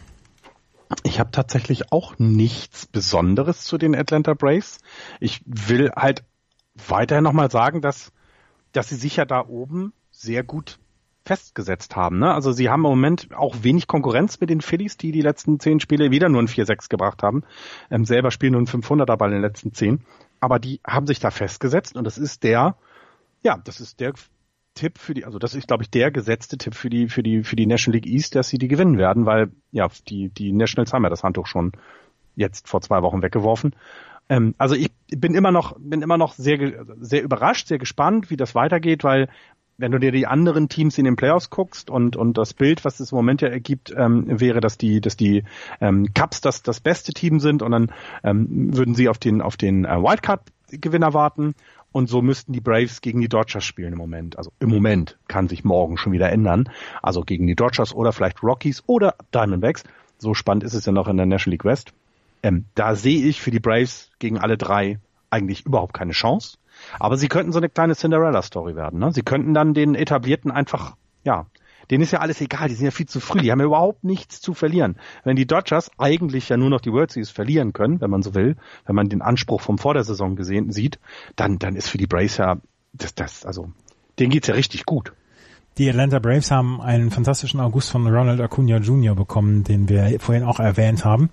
Der hat in den 116 At-Bats der letzten 30 Tage einen 3,36er Average gehabt, 405er On-Base Percentage und 707 Slugging und einen OPS von über 1000. Das ist eine sehr, sehr starke Leistung von Ronald Acuna Jr. gewesen. Und jetzt wollte ich mir noch das Pitching angucken. Mike Foltinowitz ist ja einer, der auch in den letzten Monaten für sehr viel Furore gesorgt hat. Mike Foltinowitz in seinen letzten fünf Starts mit einem 1,93er ERA. Kevin Gossman, einer, der auch eher einer von den unsicheren Kantonisten ist, mit einem 1,66er ERA in seinen letzten sechs Starts und Julio Teheran mit einem 2,82er ERA in seinen letzten sechs Starts. Ähm, da kannst du nicht so richtig viel meckern. Ja, und das ist, ja, ja, und ähm, äh, live übrigens ist jetzt ein, auch ein, ähm, ein Pitcher, der aus der Triple A hochgezogen wurde, ne? Gegen die Red Sox, der Tuki Toussaint. Ja. Der war schon mal im, im August mal da, also das ist nicht sein erstes Spiel. Aber auch hier kriegt jetzt, obwohl die Braves im Playoff Contention sind, obwohl die Braves äh, in einer Division sind, in der die Phillies mit vier Spielen dahinter sind, ja nicht ganz so sicher sind, ziehen die einfach mal wieder ihn hoch, lassen ihn pitchen und ja, ich, also, ich finde das toll. Ich finde das gut, dass sie es machen. Ja, sie hatten allerdings auch ein paar Probleme äh, mit dem Pitching und deswegen mussten sie ihn wohl hochholen, mhm. um die Rotation beizubehalten. Ähm, jemand, äh, Mike Soroka zum Beispiel, ist auf der DL, ähm, Arodis Vizcaino ist auf der DL, auch Brandon McCarthy, der sogar auf, auf der 60-Day DL. Also sie haben schon ein paar Probleme dann auch im Pitching gehabt, aber die drei Starting-Pitcher, die ich eben genannt habe, Fultino Witz, Gaussmann und Julio Teheran liefern im Moment wirklich starke Leistungen ab und Tuki Toussaint hat im Moment seinen zweiten Einsatz, auch eines von den, von den Top Prospects. Jetzt wollte ich nochmal gerade gucken bei den Prospects der Atlanta Braves, ob Toussaint noch da mit dabei ist. Soroka ist der Top Prospect. Kyle Wright, auch ein Pitcher, ist auf äh, Nummer zwei. Und jetzt muss ich mal gerade gucken nach Tuki Toussaint, ist ähm, Nummer sieben der Top Prospects von den Atlanta Braves. Also ja, da ist schon einiges in Ordnung bei den Atlanta Braves. Ja, und vor allem für die Zukunft sieht das halt einfach auch gut aus, ne? Also mit dem ganzen, mit dem ganzen Potenzial, was da ist. Ähm, sie haben sich ja auch, wir hatten ja auch den Makakis äh, mal angesprochen, dass das halt auch einfach klasse ist, so man jemanden dann dabei zu haben. Freddie Freeman geht komplett unter, ne? Also über den redet ja keiner, was für, was aber für ein toller und eine gute, ein toller Spieler das ist zum einen, auch was für eine gute Saison er hat. Also das, das sieht, das sieht richtig gut aus und und ich, ich weiß nicht, ob das, vielleicht brauchst du auch ein bisschen Druck, um in den Playoffs die beste Leistung zu bringen. Aber wenn du, wenn du völlig entspannt in die Playoffs gehen kannst und dir, egal was kommt, einfach nichts mehr passieren kann, ist das doch hervorragend. Ich habe allerdings äh, gelesen, Freddie Freeman hat eine, keine so gute zweite Hälfte bislang von der Saison gehabt. Deswegen, ja. ähm, das müssen wir dann auch beobachten. Aber ich glaube, auch eine Situation müssen die Braves noch ansprechen, das ist ihre Stadionsituation. Meinst du nicht, dass der Ballpark schon ein bisschen alt geworden ist? ja, wir müssen mal gucken. Die Pläne werden, glaube ich, schon für einen nächsten. Aber ja, das ist so geil. Das ist großartig. Wie lange spielen die Boston Red Sox jetzt schon Fenway? Seit 1912, glaube ich. Ja, in der Zeit hatten die Braves jetzt schon den dritten Ballpark. Ja, und vor allem, mit, vor allem einen jetzt nach 20 Jahren schon wieder eingemottet. Ja, ne? ja. Nee, das wird gesagt, immer kürzer dann. Zehn Jahre, fünf Jahre und ja. dann ziehen sie jedes Jahr um. Das Ding wird langsam ein bisschen alt. Da ist das Neue schon von ab. Vom SunTrust Park in Atlanta. Ähm, die Philadelphia Phillies hatten eine Situation und ich, es war mal wieder Joe West. Joe West, der Cowboy, seit 41 Jahren ist er Schiedsrichter und der hatte was entdeckt. Joe West hat ähm, bei ähm, Austin Davis, einem Relief-Pitcher der Philadelphia Phillies, entdeckt, dass der eine Scouting-Card aus der, aus der Hosentasche zückte. Und da hat Joe West gesagt, nee, nee, so, so nicht. Nicht mit mir. Ich bin einer von der alten Schule. Scouting Cards gibt's nicht für einen Relief Pitcher. Er hat das auf die, auf eine Regel mit Foreign Substance zurückgeführt und hat gesagt, das ist eine Foreign Substance, diese Scouting Card. Und hat die konfisziert. Gabe Kepler, der ja so auf Sabermetrics aus ist und der so auf, auf ähm, tatsächlich darauf aus ist, sich mit Statistiken das alles zu holen, beziehungsweise der sehr viel in die, äh, in die, nicht in die Forschung, sondern in die Statistikabteilung ähm, sehr viel einsetzt. Der fand das nicht so ganz so geil und wollte das von der MLB überprüft haben. Und die MLB hat gesagt, nee, ist nicht illegal, solange ähm, der Pitcher den Ablauf damit nicht verzögert. Also solange der Pitcher nicht in irgendeiner Weise dafür sorgt, dass der, der Fluss des Spiels unterbrochen wird. Also du kannst als Pitcher auf den Mount gehen, so eine Scouting Card ähm, dabei haben und zwischendurch mal draufschauen, was, was mag der Better, was mag er nicht. Und das sollte seit 2006, seit dem Elfmeterschießen gegen Argentinien erlaubt sein. ja, oder seitdem war es letztes Jahr die Apple Watch Skandal der Red Sox. ja. ja, auf jeden Fall dieses also, es ist, es ist doch, also ganz kurz dazu, es ist doch ein Wahnsinn, dass man immer noch in so 1950er Kategorien denkt. Lass sie doch eine Uhr anhaben, die zeigt, ey, besser ist es jetzt. Ne? Kein Fastball, der schlägt immer über die Mitte. Was ist denn das Problem? Also ich meine, sie machen es ja sonst mit Zeichen von der von der von der äh, von der Bank aus. Also das ist so so Quatsch in teilweise. Es ist aber sehr lustig, dass es eine eben wieder ne Joe West ist, ne, wie du es gesagt hast. Es ist es, es muss dann auch Joe West sein. Es darf auch kein anderer sein, sonst ist es auch weiß nicht, passt es nicht. Nee, sonst wird es nicht passen. Maximal noch Angel Hernandez, der schafft es ja auch aus jedem Spiel ein Massaker zu machen ähm, sei es durch die Strike Zone etc. Joe West, ja, Joe West ist einer, 41 Jahre ist er in der Liga, also irgendwas wird er richtig gemacht haben. Oder er weiß irgendwelche Geheimnisse von den MLB-Commissionern, dass, dass er, dass er ich da Ich möchte da nicht weiter darauf eingehen, bitte. ja, auf jeden Fall Joe West ist seit 41 Jahren da. Und wir sehen das immer häufiger, auch bei den Outfieldern zum Beispiel. Also eine Situation, die möchte ich gerade noch erzählen. Ich, wir sollen ja nicht so viel über die Red Sox erzählen, aber eine Situation war ähm, im Laufe der Saison, da hatte, ähm, da gab es einen Flyball eines Batters und ähm, im Right Field stand Mookie Betts und machte genau zwei Schritte und hatte den Ball dann gefangen. Er brauchte sich wirklich kaum bewegen an diesem Flyout, sondern konnte dann tatsächlich quasi im Gehen konnte er den Ball abfangen. Und dann grinste er rüber zum Dugout und äh, holte aus seinem aus seinem Dings holte er die Scouting Card raus. Und die war und da stand halt wo schlägt der Batter hin? In in aller Regel und deswegen brauchte er dann tatsächlich nur zwei Schritte machen. Und das wird immer beliebter, gerade so dieses Outfield äh, Placement, also wie du die Outfielder dann wirklich platzierst bei, bei einem Better. Und ganz ehrlich, was ist dagegen zu sagen? Du hast die Shift schon, die quasi sehr, sehr viele Hits inzwischen vermeidet. Ja, und, und wenn du die Möglichkeiten hast, das dann ähm, so zu nutzen, ja, dann nutze es doch in Herrgott. Ja, absolut, absolut. Und zumal auch, du kannst es dann auch gerne mit elektronischen Bordmitteln tun. Ne? Also du musst ja jetzt keine kein, kein ausgedrucktes Stück Papier da liegen haben, sondern pack mir das auf die Watch, ist doch in Ordnung. Es ist ja, ähm, es ist ja nicht so, dass die Better nicht wüssten, wie die Pitcher werfen. Also die wissen ja auch, was sind seine, was hat er, ne, was, was, wo, wie kann ich ihn aus seiner, aus seiner, aus seinem, aus seinem Flow bringen? Wo kann ich, wo weiß ich, wo, wo, wo kann ich ihn ein bisschen beeindrucken, vielleicht mit einigen Dingen? Das passiert auf beiden Seiten, ist doch völlig in Ordnung. Ähm, ich glaube, die Dodgers waren das, die dann irgendwie Laserpointer ähm, ihren Spielern mit Laserpointern den Spielern ihren Platz gezeigt haben, wo sie jetzt stehen sollen sollen, hey, auch selbst das ist jetzt nicht schlimm, weil im Endeffekt musst du doch jetzt alles tun und dich um, also du musst doch jetzt versuchen, dass du es schaffst, eben gegen diesen Shift zu betten. Also das ist doch dann die Herausforderung. Nicht das Verbieten von solchen Hilfsmitteln, sondern wie komme ich als Better da raus? Was kann ich an meinem Spiel ändern, dass ich nicht mehr so ausrechenbar bin. Und das ist, das sind die Themen, die sie angehen müssen, die Teams und nicht so ein Quatsch mit so einem Verbot von solchen Karten. Also ich muss, ich muss nicht alles haben. Ich muss zum Beispiel einen Laserpointer muss ich nicht haben oder wenn sie am Ende irgendwie ein Hologramm dahinstellen, dass du dich als Spieler dann reinstellen musst quasi, wo das Hologramm ist, das muss ich nicht unbedingt haben. Aber diese, diese Scouting Cards und dieser, ähm, der Austin Davis hat gesagt, das habe ich selber geschrieben, das Ding. Also ja, ich, ich habe hinge ich habe mir aufgeschrieben, was sind die was sind die Schwächen des Betters. Und da habe ich kurz mal drauf geguckt, als ähm, ich glaube Alison Russell genau ist und an die Platte gekommen. Und da habe ich mal gerade drauf geguckt. Und wie gesagt, jedes Team, jedes Team hat Tablets im Duckout, wo sie, wenn ein ein Pitcherwechsel ist, ihren Bettern zeigen, ähm, hier, das ist seine Spezialität, das macht er ganz gerne, ähm, so geht es, so funktioniert es gegen ihn. Und lass die Leute das haben, ernsthaft. Sonst verbiete die Shift dann tatsächlich auch gerne und sagt dann, so, Shift ist nicht doch, mehr erlaubt. Ja, aber das ist ja, ja, aber das ist doch Quatsch. Dann musst du auch verbieten, dass dann, weiß ich, dann verbiete alle Pitches über 100 Meilen. Also das Spiel gehört ja nun mal. Joe West ja würde das gerne, würde das wahrscheinlich gerne verbieten. Das stimmt. Aber wenn du so überlegst, es geht ja, es geht ja darum, dass du besser bist als der Gegner und dazu gehört, klar, dass du dich darauf vorbereitest. Und die Teams haben so viele Leute bei sich im Kader im, oder um die Mannschaft rum, die genau das tun.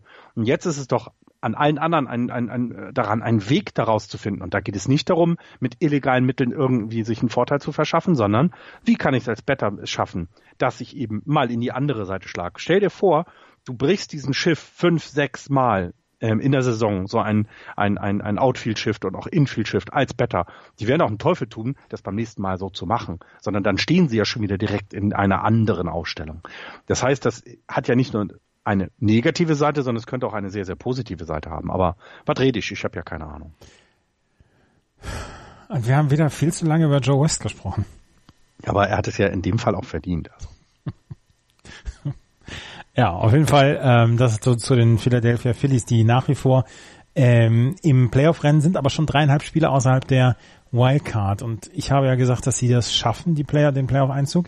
Bin mir aber nicht mehr ganz so sicher, weil jetzt haben sie auch zwei Spiele gegen die Chicago Cubs verloren, vor allem gestern 8-1. Das sah nicht gut aus. Vor allen Dingen, Aaron Nola ist gestern rumgeschubst worden. Mhm.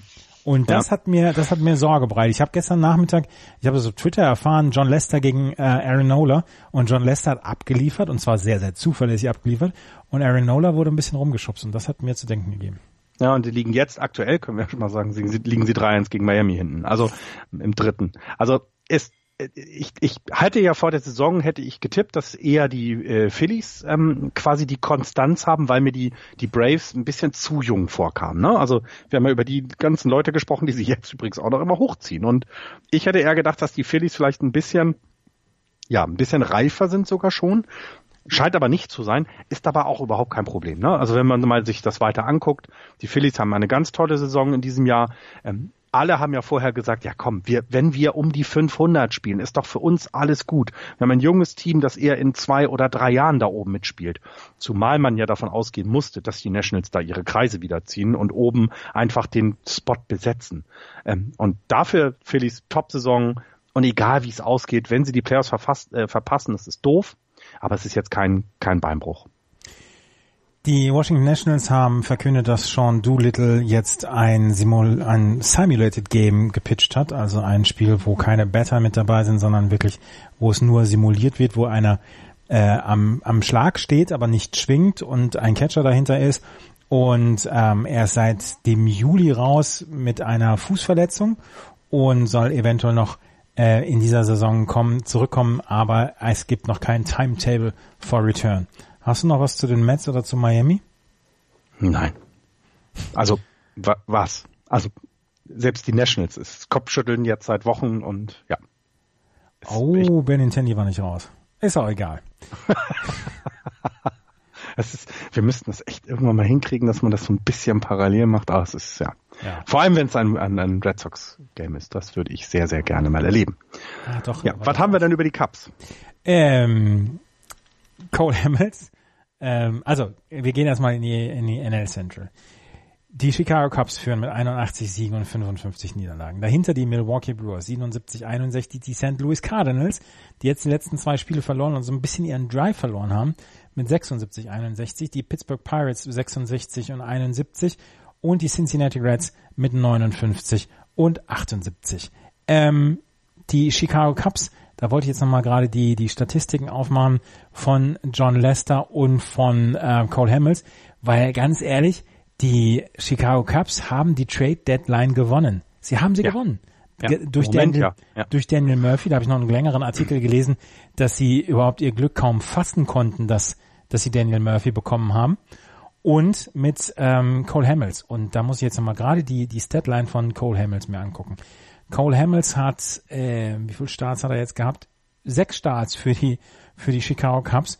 39 Innings hat er gepatcht, also etwas mehr, ja, sechseinhalb Innings genau. Ähm, er hat 28 Hits abgegeben, vier Runs, drei Earned Runs, elf Walks und 38 Strikeouts. Er hat einen 0,69er ERA. Cole Hamels, der bei den Texas Rangers einen, mit einem 5er ERA rumgelaufen ist, ähm, pitcht im Moment lights out für die Chicago Cubs. Dazu kommt dann jemand wie John Lester, der, jetzt muss ich nochmal nachgucken, seine letzten ähm, 30 Tage mit einem 4,73er ERA rumgelaufen ist, aber gestern sein Start zum Beispiel gegen die ähm, gegen die Philadelphia Phillies war hervorragend. Sie haben dann noch ähm, mit Chavez jemanden, der im Relief-Pitching, Jesse Chavez, der im Relief-Pitching im Moment richtig, richtig gut ist und äh, einen 0,57er ERA in seinen letzten zwölf ähm, Auftritten hatte. Eigentlich glaube ich, dass für die, für die Chicago Cubs im Moment alles richtig läuft und ich halte sie im Moment für das absolut beste Team der Liga, äh, der, der National League. Ja, würde ich, gehe ich sofort mit. Ähm, und zwar genau aus dem, dieses, aus den beiden Gründen, die du gerade genannt hast. Ähm, Cole Hamels hatten wir gesagt, ist ein Risiko, als wir den Trade gehört haben. Ich habe ja eure Sendung dann gehört. So nach dem Motto, der hat ja nichts geleistet. Ne? Das ist schwierig, ja, da jetzt. Moment. Naja, das ist schwierig, das ist schwierig, da jetzt sofort einen Impact zu sehen. Und man muss sich das mal angucken. Und bisher ist das so wie, finde ich, Verlander zu den Astros. Das mhm. ist, kann, kann man vergleichen. Mhm. Der bringt eine Qualität mit, die man nicht unbedingt in der Form erwartet hat. Dass es ein toller Starting Pitcher ist und dass der dir auch ein Playoff-Spiel gewinnen kann, alles gut. Aber dass er jetzt eben so eine Dynamik mitbringt, das finde ich halt herausragend. Und da hast du es genau gesagt, die Cubs haben schon mit ihm alleine die, ähm, die ähm, Trade Deadline gewonnen, finde ich. Also es gibt gute Trades von anderen Teams, alles in Ordnung, aber das ist etwas, äh, ähm, äh, ja, das, das, ich weiß, das ist schon ziemlich klasse. Ähm, dann kommt noch dazu, und das hast du gesagt, Daniel Murphy. Also, äh, wie, also, ja, das ist so ein bisschen wie JD Martinez, ne? Da haben ein paar Teams gepennt. Das glaube ich, das glaube ich nämlich auch, dass da ein paar Teams gepennt haben, weil ähm, die, wir haben ja darüber gesprochen, dass der der der Waiver Claim, du wirst als äh, Chicago, Chicago Cubs nicht das erste Recht haben, ähm, den zu claimen, also den sich äh, äh zu holen es gibt dann 13 Teams vorher oder 15 Teams vorher, die sagen können, hier, den, den möchten wir haben. Und die Chicago Cubs waren halt erst sehr spät dran und sie waren ähm, sehr überrascht selber, haben sie gesagt, als ähm, ihnen gesagt worden ist, hier, ihr seid eligible für diesen Trade beziehungsweise für diesen Waiver Claim. Und dann haben sie es geschafft, tatsächlich innerhalb von 48 Stunden diesen Trade mit den ähm, Washington Nationals auszuarbeiten. Und ähm, das sind zwei richtig, richtig gute Verstärkungen. Und ähm, und irgendwie brauchten sie das ja auch, ne?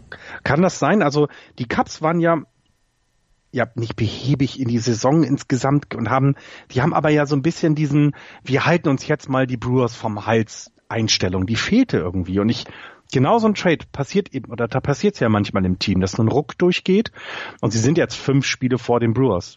Und das finde ich, also das kann oder ist auch genau auf dieses zurückzuführen, dass eben die die Leute wie Baez oder auch äh, Rizzo, ne, seit dem All-Star Game hat Rizzo ein 348er Betting Average, ähm, 1073er OPS, also da, da ist was passiert im Team und, und das kann genau durch solche Sachen passieren. Das finde ich, finde ich immer wieder bemerkenswert, wie sowas dann sein kann, ne, dass die Leute da plötzlich so aufdrehen. Und für die Cups hat das deren Chance, äh, in die World Series zu kommen, erheblich erhöht, ja. Ja, finde ich, finde ich nämlich auch. Ähm, dazu, dazu haben sie dann halt ihren, ihren jetzigen äh, oder ihre jetzige Truppe ja schon beisammen und ähm, sie haben ein, ein sehr gutes Starting-Pitching jetzt, was ich jetzt nochmal gerade sagen wollte zu Cole Hamels. Mhm. Wir haben damals in der Sendung gesagt oder in der Live-Sendung haben wir gesagt, Mensch, das ist ein überraschender Trade. Ähm, er hat einfach nicht die Leistung gebracht dieses Jahr, aber vielleicht ist es hier dann ja wirklich sowas wie Change of Scenery, mhm. was ihn beflügeln könnte. Dass er dann aber wirklich alles weghaut da in Chicago, damit konnte, glaube ich, keiner rechnen. Und dass er einen 0,69er ERA hat und dass er im Moment der beste Pitcher der, der, der Chicago Cubs ist, damit konnte auch keiner rechnen. Bitte. Ja. Ja, nee, das stimmt, absolut. Also ich hätte auch damit gerechnet, dass er, dass er helfen kann, ja, und in einer guten Form auch, aber dass er so outstanding ist, nein, auf gar keinen Fall. Und ähm, das, das ändert eben, finde ich, auch das Bild insgesamt in der National League. Also wenn du dir die Central Division anguckst, es, also so, so, so toll auch der Run der, der, der Brewers äh, äh, war zwischendurch und vor allem auch der Cardinals, sind es jetzt wieder fünf Spiele, fünfeinhalb. Und das sagt schon einiges, ne? Also die, die Brewers und die, die, die Cardinals haben den, haben Druck aufgebaut und die Cubs haben reagiert und haben es ja abgefedert, ohne Probleme im Moment. Ja. Es ist natürlich noch viel Baseball zu spielen, also es sind noch ein paar Spiele da, aber ich glaube daran, dass jetzt die Cubs diese Position nicht mehr abgeben werden. Und dann könnten wir eine Situation haben, dass wenn sich die Brewers und die, die Cardinals anstrengen, was vorher, glaube ich, niemand erwartet hätte, dass wir zwei Wildcards aus der Central haben, hätte, und wenn da einer der Hörer Geld draufgesetzt hat, dann ist er reich. Ja, ähm, also ich mag da im Moment auch noch nicht dran glauben, aber die Milwaukee Brewers und vor allen Dingen die St. Louis Cardinals haben in den letzten Wochen einen guten Job geliefert. Und dass, ähm, dass sie im Moment die beiden Wildcard-Plätze besetzen, ist auch meiner Meinung nach eine Überraschung. Ja, absolut. Und, und äh, ich finde es, ich finde es eben so spannend. Ne? Du bist fünf Spiele weg in der Central, aber hast halt die jetzt knapp anderthalb oder zwei Spiele, die äh, dann die, die ähm, Cardinals haben anderthalb und die, die Brewers zwei Spiele Vorsprung auf. Colorado, Colorado ähm, auf Arizona, aber auch das kann sich jederzeit ändern, denn die haben in der West jeweils nur sind nur ein Spiel auseinander. Ne? Also das ist so interessant, ähm, dass ich weiß nicht, ich würde den Phillies Moment da ja eine Side Note mit mit ähm, ermöglichen. Ich glaube nicht, dass die da dass die da nochmal eingreifen werden in dieses Duell. Also das kann ich mir wirklich schwer vorstellen, dass die jetzt nochmal so einen richtigen Drive kriegen, um, um, um im Wildcard-Rennen noch dabei zu sein. Sie spielen allerdings, die Phillies spielen nochmal viermal gegen, ähm, viermal gegen Colorado zum Beispiel. Also sie können immer noch ein Zünglein an der Waage sein. Sie sind im Moment dreieinhalb Spiele zurück, die Philadelphia Phillies. Du hast im Moment Milwaukee und St. Louis auf den beiden, ähm, auf den beiden Wildcard-Plätzen, eineinhalb Spiele dahinter die Colorado Rockies, zwei Spiele dahinter die Arizona Cardinals und äh, Diamondbacks und dahinter dann dreieinhalb Spiele die Philadelphia Phillies. Die Washington Nationals sind schon acht Spiele zurück. Also ich hoffe einfach darauf, dass wir das bis zum Ende der, also bis zur letzten Woche genauso haben werden und dass wir dann schon Oktober Baseball im September sehen werden, weil ich finde, das haben wir uns dann verdient mit einer, die, mit einer Liga, die bislang eher so ein bisschen ja, so ein bisschen halbgar durch die Gegend gelaufen ist. Aber jetzt. Ja, sie hatte nicht die Highlight-Teams, ne? Genau, die jetzt meinetwegen genau. mit den Red Sox oder den Astros die, die ähm, American League hat, ne? Das fehlt so ein bisschen. Das haben wir dann ja auch manchmal ein bisschen so als, ja, vielleicht ist es zu mittelmäßig, ne? Also vielleicht ist die National League dann zu mittelmäßig ähm, und hat diese, diese, diese, diese Top-Teams einfach nicht. Ähm, jetzt haben sich aber, finde ich, also ich finde, die Cubs haben sich als Top-Team etabliert. Das ist, glaube ich, auch das Team, the Team to beat, wie man immer so schön sagt das, die, die ganze interessante Konstellation dabei ist ja, dass im Westen es sein kann, dass du bis zum letzten Spieltag eine ganz knappe Situation um den, um den, um den Platz äh, des Divisionsgewinners hast und der zweite und dritte, die ganz eng beieinander sind, sind nicht in den Playoffs. Und das finde ich macht das, das macht den Reiz noch umso größer, dass es hier nicht darum geht, wie wir das glaube ich letztes Jahr auch hatten, wer gewinnt die West lange Zeit, dann waren eben äh, die Rockies und die die Diamondbacks so gut, dass man noch einen Dreikampf hatte und dann irgendwann war es nur noch eigentlich naja, jetzt spielen die, die Diamondbacks und die Rockies halt bis zum Ende und wir wissen, okay, die haben den Wildcard. Das kann hier eben mal nicht so sein und das macht das sehr spannend. Die Milwaukee Brewers haben Christian Jellick im Moment, der ähm, alles, alles kaputt haut, was, was, was bei drei nicht auf dem Baum ist. Seit dem All-Star Break hat Christian Jellick einen 360er Batting Average, 16 Home Runs geschlagen, 36 Runs produziert, 38 RBI und eine Slugging Percentage von 7,44. Seit dem All-Star Break ähm, alles Zahlen, die für die Nummer eins reichen der, der National League. Christian Jellick ist jetzt auch wieder im, im MVP-Gespräch. Wir haben eben über Freddie Freeman gesprochen. Freddie Freeman hatte ähm, eine oder hat eine Statline im, in der zweiten Halbzeit im Moment äh, von 2,87, 3,50er ähm, on Base Percentage 4,39 und das stinkt halt gegenüber dem, was Christian Jellick gemacht hat und gestern zum Beispiel mit dem Grand Slam, ähm, äh, den er, den er geschlagen hat im Spiel gegen die Washington Nationals. Als es sehr eng war, hat er einen Grand Slam geschlagen und hat die äh, Milwaukee Brewers dann auf die Siegerstraße gebracht und der spielt im Moment eine richtig gute Saison und eine zweite Hälfte und ja, es ist nur die zweite Hälfte, aber vielleicht kommt er dann auch noch in die MVP-Diskussion ähm, mit rein. Das wird übrigens, finde ich, super spannend dieses Jahr. Das, genau weil du es gerade gesagt hast, ne? Also da ist jemand, der sehr wertvoll ist für sein, für sein Team, der, der dazu beiträgt, dass sie besser werden. Und dann hast du jemand wie Javier Baez, der das die ganze Saison schon zeigt Ne, ich finde, über den redet man zu wenig, äh, ähm, über den Spieler der Cups. Ähm, ja, und, und also auch das, also das ist ein, ein ganz, ganz spannender Kampf. Und was bei Jelek hat, äh, finde ich sehr interessant, dass es eben, ähm, ich weiß nicht, gibt schon eine Ausstellung, wie würden die, wie würden die Marlins aussehen, wenn die Spieler dabei wären? also auf, so viel Wins, Wins ja. above Replacements, wie er mitbringt, das äh, wäre schon ein Boost. Ja, stell dir vor, die hätten die, die Truppe noch von vor zwei Jahren zusammen. Ich meine, ja. in Miami ist ja was anderes kaputt. Also die, ja, hatten klar, ja, die hatten ja das Talent. Die hatten ja das Talent, haben sie einfach nur nicht auf die Straße bekommen. Die PS nicht auf die Straße bekommen. Ne? Ähm, ja, ja und was man bei, ähm, was man bei, bei, also das hatte ich jetzt, glaube ich, Freitag bei Bastaoni gehört, wenn man bei, bei den Milwaukee Brewers nicht vergessen darf, so gut wie der Trade von Christian Jellick ist und so toll wie er jetzt seit dem All-Star Break spielt, selbst ein Lorenzo Kane würde ich als insgesamt genauso gut sehen, die Verpflichtung. Denn der bringt, seitdem er, seitdem er bei den Brewers ist, eine Stabilität mit rein, die noch genau gefehlt hat. Auch da wieder, ne? Den Wert, den er mitbringt, als, als dann ein wertvoller Spieler bei der MVP-Wahl, das darf man nicht unterschätzen. Also auch Kane möchte ich da nicht äh, äh, unter Wert verkaufen, bitte. Das ist ein, eine fantastische Verpflichtung gewesen. Der Kane war ja Schicksal. Oh Gott. Ja, was hältst du dann von Gio Gonzalez zu den, zu den Brewers? Das ist so ein bisschen untergegangen, ne? Ja, das ist Bin allerdings ich? ein bisschen untergegangen. Das äh, wollte ich jetzt nochmal gerade nachgucken, ob Gio Gonzalez schon in die, in der Pitching-Statistik der, der Milwaukee Brewers mit drin ist. Der ist gestern oder vorgestern ist er getradet worden von den Washington Nationals. Ähm, nee, der ist noch nicht mit drin. Jetzt Hat noch nicht wir, gespielt, ne? Jetzt müssen wir nochmal gerade nachgucken nach den Stats. Das, ähm, das habe ich jetzt vergessen. Das tut mir leid. Gonzales.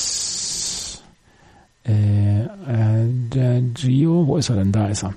Gio Gonzalez bei den Milwaukee Brewers hat in dieser Saison einen 4,57er ERA, 27 Spiele gestartet, 145 zwei Drittel Innings, 126 Strikeouts, wie gesagt 4,57er, 7 Siege, 11 Niederlagen, aber Wins und Loss Statistiken, die sind ja eh nichts äh, worüber man nachdenken sollte. ja, stimmt. Selbst die, selbst die Cy Young Award, äh, der Cy Young Award Winner könnte dieses Jahr jemand sein, der nicht mehr Spiele gewonnen hat, als er äh, verloren hat. Wenn, ja. wenn, Jack, äh, wenn Jacob de Grom die Win-Loss-Statistik sieht, öffnet er die nächste Flasche.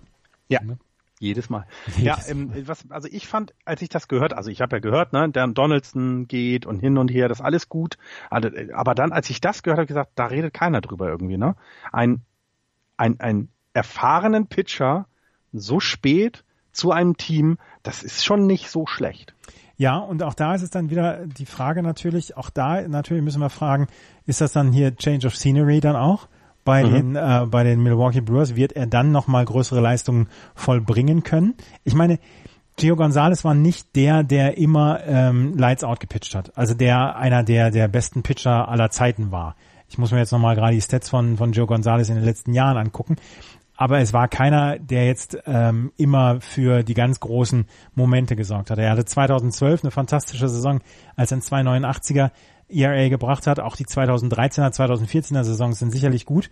Auch die 2017er Saison ist gut. Aber er war nie so der, wo man gesagt hat, den müssen wir auf jeden Fall noch mit in die mit in die MVP-Diskussion holen. Da hatten die, da hatten die Washington Nationals auch immer Max Scherzer bzw. Steven Strasburg.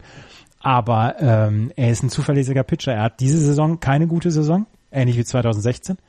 Mal schauen, ob er bei den Milwaukee Brewers dann ähm, auftauchen kann. Ja, im Moment steht er noch nicht ähm, in der Rotation mit drin, also in den, in den ähm, quasi im Schedule ist er da noch nicht mit aufgeführt, dass er mal starten wird. Aber ganz ehrlich, ich habe lieber einen Gio Gonzalez in meinem Team als als beim Gegner. Also das muss ich, der der der ist schon, das ist schon das ist eben der vielleicht der dritte Mann, ne? Der mhm. beste dritte Mann, den du kriegen kannst oder der beste vierte Mann. Und in den Playoffs ist es nicht unwichtig, dass du jemanden für drei, vier, fünf Innings hast, auf den du dich gut verlassen kannst. Der vielleicht nicht derjenige ist, der dein Spiel alleine, der es alleine gewinnt, aber der dir gute Innings bringt und, und das kann er. Das, da glaube da glaub ich auch dran. Und Change of Scenery haben wir angesprochen. Ist er nicht vielleicht sogar auf der DL? Nee, das ist Quatsch, ne? Dann haben wir ihn einfach nur nicht hier drin. Ja, komisch. Ja, jetzt, jetzt, jetzt gucken wir nochmal gerade nach. Ja, müssen wir jetzt aber auch gucken, weil sonst. Nein, auf, ne, der, auf der DL ist nicht. Auf der DL sind Stephen Vogt, Brent Suter, Jimmy Nelson und Nick Franklin. Ah, genau, okay. Dann, dann wird das noch kommen und dann wird das, da wird er da eingerollt und ich, ähm, ich, bin, ich bin sehr gespannt. Also, es geht ja auch für die Brewers anscheinend, oder es wird vermutlich ja so sein, dass es um dieses eine Spiel geht. Das hatten sie letztes Jahr schon. Ähm, sie wissen also, was da auf sie zukommt und ich bin sehr gespannt, wie sie sich vor allem dann gegen so ein wildes Team wie die, wie die Cardinals ähm, da durchsetzen werden. Und dann kann eben für den längeren Atem kann Gonzales eben genau der sein, den du brauchst. Ja. 0, 1 oder 2 Wildcard-Plätze am Ende September aus der National League Central. Ich muss mich jetzt festlegen. Ne? Ich mhm. würde sogar tatsächlich sagen nur ein, ähm, weil ich immer noch an, an, an sowas, an solche Teams wie die Diamondbacks und die Rockies auch glaube. Also dafür sind die, dafür haben die über die Saison hinweg, waren sie zu stark und deswegen, und ich vermute mal, dass die Cardinals wegfallen. Weil die eben ja erstaunlicherweise nicht so viel gemacht haben. Wir werden sehen am Ende September. Und ich glaube, die St. Louis Cardinals, da werden wir am Ende der September wieder drüber sprechen und sagen, wie haben sie es denn jetzt wieder geschafft? Ja, absolut. Und ich, äh, ich möchte auch, und also ich möchte auch nicht gegen die spielen, also in keinster Weise, denn im Moment, ne, also stell dir es vor, du gehst in die Playoffs als Cubs, führst die Division an, guckst dir das Wildcard-Spiel an und spielt Brewers gegen St. Louis und du kriegst schon mal das Knochenkotzen. Und dann gewinnen die Cardinals. Ich glaube, ich weiß nicht, das möchte ich nicht. Dann möchte ich doch lieber gegen die Rockies zum Beispiel spielen. In der National League West führen die LA Dodgers auf einmal wieder mit 75 Siegen und 62 Niederlagen. Dahinter ein halbes Spiel zurück, die Colorado Rockies 74 und 62. Die Arizona Diamondbacks mit 74 und 63, ein Spiel zurück. Die San Francisco Giants mit 68 und 70 und die San Diego Padres 54 und 85. Die Padres brauchen nur noch sechs Siege. So. Die LA Dodgers und die Arizona Diamondbacks haben über das letzte Wochenende vielleicht die wichtigste Serie bislang dieser ähm, Saison gespielt gegeneinander. Ich möchte nichts überdramatisieren, aber die Serie Dodgers gegen Diamondbacks, die war wichtig für beide Teams, vor allen Dingen für die Dodgers und die hat schwerst, schwerst abgeliefert. Und wer hat die Saison vielleicht der Dodgers gerettet? Matt Camp. Das ist das Unverschämteste. Das ist unverschämter als die guten Leistungen von, von Justin Verlander. Ne? Also die traue ich, da traue ich ja immer noch nicht. Das ist irgendwie ein Alien. Aber das ist krass, finde ich. Also von, von der ganzen, also von dem, was du in deinem Team hast, an tollen Spielern, ist es eben Matt Camp, der zurückgekommen ist diese Saison. Das darf man nicht vergessen. Der war weg, der war in San Diego. Den haben sie sich wiedergeholt und der trägt das in so einer Serie und zeigt, dass er eben immer noch ein guter Spieler ist. Äh, äh, ich muss, ich hasse es, das zu sagen, aber ich muss mein, äh, meine Kappe ziehen. Das ist eine fantastische Saison von Matt Camp für die Dodgers.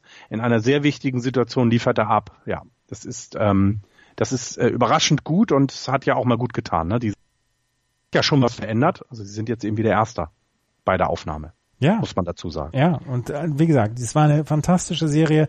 Die, ähm, die Dodgers haben 3-1 gewonnen und ähm, er hat zweimal den Go-Ahead Home Run geschlagen für die LA Dodgers, Matt Camp. Und ist jemand, der wirklich eine, eine, eine wahnsinnige Renaissance feiert. Das ist, ja, und das ganze Jahr eben schon, ne? Es ist ja. jetzt kein, hey, äh, äh, er hat sich ausgeruht über das Jahr und kommt jetzt erst. Nein, ähm, er führt das Team an im Betting Average 284, das ist jetzt nicht gut. Also das ist ja, er war, ich glaube, er war ja auch nie ein 350 Better, sondern das ist völlig in Ordnung. Ähm, er hat 74 RBIs, ähm, ähm, auch das wieder eine relativ überbewertete Statistik, finde ich, aber es ist ja auch okay, das zu sagen, dass er es schafft, mit seinen, mit seinen, mit seinen Hits ähm, Leute auch über die Platte zu bringen. Ähm, und ja, also ich finde es überraschend und ähm, finde aber trotz allem, also auch trotz dieser wichtigen Serie gegen die Dodgers, da kann man ja in keinster Weise davon reden, dass das vorentscheidend war. Und das macht das halt im Westen so wahnsinnig spannend. Ne? Ja, also eins noch müssen wir noch dazu sagen, ähm, er hatte eine schreckliche zweite Halbzeit äh, bislang in dieser Saison. Mhm. Äh, bis zum All-Star-Break hat er einen 3-10er Average gehabt, 3,52er On-Base-Percentage danach, 2,12er Average, 2,95er On-Base-Percentage. Also die zweite Hälfte war wirklich nicht gut von Matt Camp, aber hier hat er tatsächlich am Wochenende für die für die Big Hits gesorgt und ähm, das war stark, das war wirklich wirklich gut und ähm, Matt Kemp, ja, hinterher haben beide gesagt, ähm, sowohl ähm, sowohl Tori Lovullo auch als auch, wie heißt nochmal der Manager? Ach sie, Dings Dave Roberts, haben beide gesagt, Mensch, das ist eine Serie, die ähm, die zeigt, wie großartig Baseball ist. Es war eine ja, tolle, ja. tolle Serie. Ja. Ja, und wenn man sich das anguckt jetzt, die Dodgers haben ähm, drei Spiele noch in Colorado das ist schon immer gut. Also in Colorado zu spielen ist immer gut. Ähm, sie sind dann erstmal Cincinnati und St. Louis, das ist nicht so wichtig, dann wieder gegen Colorado, ähm, dürfen dann einmal San Diego verprügeln, haben dann drei Spiele in Arizona und die letzten drei gegen San Francisco. Das ist jetzt, sagt man sich ja gut, San Francisco, die spielen ja keine Rolle mehr. Die Serie bedeutet aber was für die Spieler oder auch für die Fans und ähm, gerade von den Giants, die wollen denen natürlich, wenn sie es können, die Playoffs versauen, logischerweise. Also einfach ist das Programm insofern, weil es eben zum Beispiel auch nur dreimal gegen Arizona geht. Ne? Das, ich glaube, gegen Arizona würde ich jetzt zum Schluss hin nicht so gerne spielen als gegen die Rockies, weil ich die Diamondbacks immer noch, also mir, mir fehlt gerade noch so ein bisschen der, dass sie den zurück wieder in diese mal so eine 8-2-9-1 10er Serie hinlegen. Ne? Das fehlt mir noch ein bisschen, aber ich traue den Diamondbacks immer noch genug zu. Die Diamondbacks haben aber äh, ein schwierigeres Restschedule als jedes andere Team in dieser mhm. Liga. Sie haben noch fünf Spiele gegen die Padres. Ansonsten danach, äh, nach den Padres jetzt zwei Spiele, Padres danach, gegen die Braves, bei den Rockies, bei den Astros, zu Hause gegen die Cubs, zu Hause gegen die Rockies, zu Hause gegen die Dodgers und dann nochmal bei den Padres. Sie, sie spielen ähm, 20 Spiele von 25, von ihren restlichen 25 Spiele, spielen sie gegen Teams mit Winning Record. Und ähm, diese Teams haben ähm, im Durchschnitt ein, ein Winning Percentage von 53,5 Prozent. Also das heißt, sie spielen im Moment quasi jedes Spiel gegen die ähm, gegen die Philadelphia Phillies oder gegen, ich sage jetzt mal die Milwaukee Brewers. Ja, ja. Und das kann sich dann rausgehen. Also zumal ähm, die Spiele zu Hause gegen Atlanta, das kann ganz gut sein. Also wir haben es ja bei Granky gesehen, ähm, Zach Granky, der Ballpark in, bei den Diamondbacks durch diese trockene Luft und alles, das ist nicht von jedem Pitcher gerne gesehen. Es könnte ein kleiner Vorteil sein. Sie spielen auch mal in Colorado, das möchte immer jeder, weil da haust du die Bälle raus, aber gerade diese Dreier-Serie gegen die Houston Astros, das möchtest du einfach nicht noch haben zum Schluss. Und danach darfst du dann, nachdem du ähm, äh, in Houston warst, fliegst nach Hause und dann kommen die Cups, ne? Ja. Also nee, da, da warst du doch auch und sagst, nein, das möchte ich jetzt nicht. Das ist schon, ist schon das schwierigste Schedule und ich traue es aber ihnen zu, weil sie es über die Saison ja auch gezeigt haben, dass sie eben gegen solche Teams auch eben gut dastehen können. Und das war so ein bisschen, also ich will nicht sagen, dass ich den Diamondbacks von den Teams am meisten die Daumen drücke, weil die Rockies sind so nicht sagen genau wie die Diamondbacks, aber ich hoffe einfach, dass sie an den Dodgers vorbeikommen, weil wenn die nicht in die Playoffs kommen, da muss man da schon mal ein bisschen vielleicht einen Laden dicht machen. Nein, aber da muss man schon sich mal hinterfragen, ob die Payroll von über 190 Millionen sich dann gelohnt hat. Das werden die Dodgers jedenfalls nicht vor dir rechtfertigen. Doch, doch. Ich habe dann einen Termin, habe schon eingefordert. Die Colorado Rockies haben gegen die Padres die ersten beiden Spiele verloren am Wochenende. Äh, doch genau, gegen die, gegen die Padres erst in 13 Innings am Donnerstag und dann 7-0 am Freitag. Und ähm, dann haben sie gedacht, ja scheiße, jetzt, jetzt verlieren wir gegen die, gegen die Padres unsere Playoff-Situation. Aber sie haben die nächsten beiden Spiele gewonnen. Und äh, Kyle Freeland hat drei Runs ähm, in sechs Innings abgegeben. 13-7 in, in Win und äh, Losses. 2,96er ERA, ein ähm, 2,63er ERA seit dem All-Star Break. Ähm, und jetzt müssen wir, jetzt müssen wir darüber, darüber sprechen. Sein, ähm, sein ERA im Course Field ist bei 2,27. In der gesamten, in der gesamten Historie der Colorado Rockies. Ich weiß jetzt gar nicht, gerade nicht, seit wann die bestehen. Das müssen wir jetzt nochmal gerade nachgucken. 90er irgendwann, Ende, Ende der 90er meine ich. 95, sowas. So lange gibt's die noch nicht. Ich gucke jetzt nochmal gerade nach. Ähm, die die Gründung der Rockies, das war seit 93 gibt's die. Gibt es 58 Pitcher, die für den ERA-Titel qualifiziert sind. Das heißt eine bestimmte Anzahl an Innings.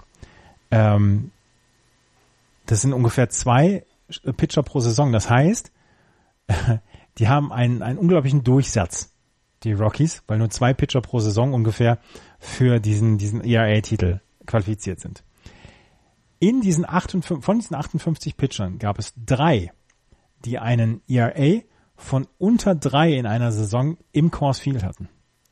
Das heißt, dass das zeigt dir, wie schwierig es ist, in Course Field, in der Höhe, eine Meile hoch, ähm, einen ERA von unter drei zu haben. Das war, ja. Das waren äh, Marvin Freeman in der 94er Saison und die war damals ähm, das war die Streiksaison, wo es eine sehr Ja. kurze Saison gab. Und der zweite, und das ist wirklich lustig, das war 2010 Ubaldo Jiménez. Jimenez, mm, okay.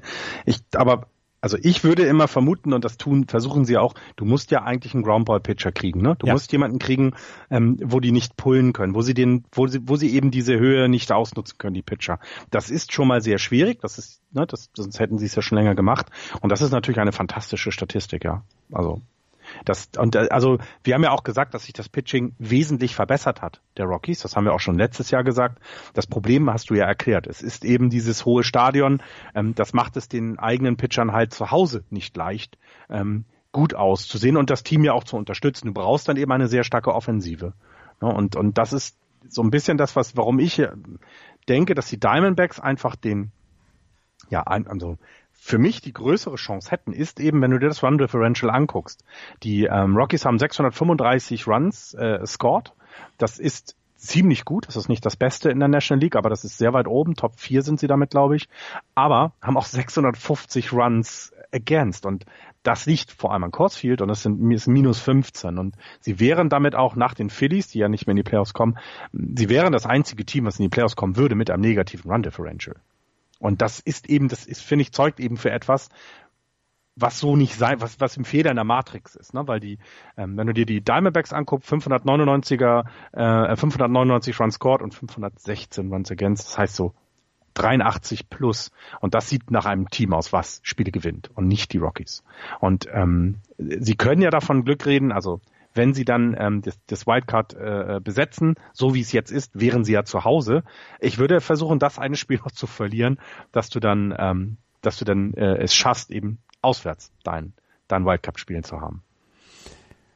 Es wird auf jeden Fall sehr, sehr spannend bis zum Ende der Saison. Und ganz ehrlich, mein, mein Herz schlägt ja so ein bisschen für die Colorado Rockies. Von daher, ähm, ich würde es den, den Rockies gönnen, wenn sie in die Playoffs kämen. Ja, ey, Vor Dingen also nach dem mein- schwachen Saisonstart. Ja, ja genau, der schwache Saisonstart, aber sie haben mit Nolan Arenado ja auch jemanden, der, der ja überragend in der Saison ist, ein 301er Betting Average trägt, der mit Sicht 31 Home Runs, 92 Runs batted in. Ähm, das, das zeigt ja, dass da, da ist ja auch genug dabei. Ähm, ich finde eben, und das ist mit diesem Mile High Stadium, das ist immer so ein bisschen das, Das ist nicht mal Ah. das Mile High Stadium, das war in der ersten Nein, Saison. ja, ja, ja. Aber so ein bisschen dieses, ich, ich weiß nicht, das hat immer so einen, so einen faden Beigeschmack. Für mich, ein- einzig allein für mich. Ich finde aber, sie haben ein gutes Team beisammen und wenn man sich trotz diesen Nachteilen, die sie selber haben, durchsetzt, ist es auch völlig verdient. Also das will ich ihnen überhaupt gar nicht abreden. Und sowas, so jemand wie Charlie Blackman ist halt, ne, du bist ja auch sehr verliebt in ihn. Ähm, nicht so viel in, wie in Otani, aber das geht ja. Und Trevor Story eben haben wir letztes Jahr als Rookie begleitet und der entwickelt sich ja dann auch entsprechend ähm, jetzt mit einem 293er Betting, Betting Average dabei. Also das ist ja alles schön und gut.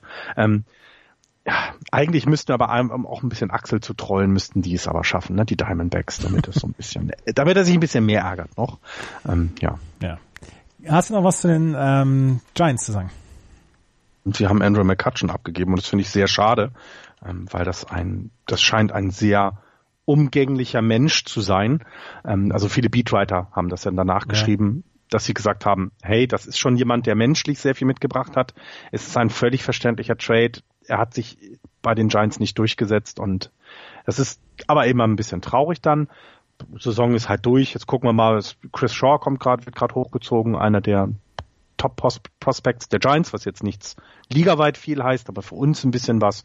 Da guckt man jetzt so ein bisschen hin und das ist gut und dann hoffen wir, dass, dass äh, Buster Posey heil wird und dann greifen wir nächstes Jahr wieder an. Währenddessen hat Tuki Toussaint hier, äh, pitcht hier gerade ein absolutes Gem gegen die, gegen die Red Sox. Vier, ein Drittel Innings, 48 Pitches bislang und noch keinen Run abgegeben. Es sei ihm gegönnt. Ach, lass mich in Ruhe. Hast du noch ein bisschen was?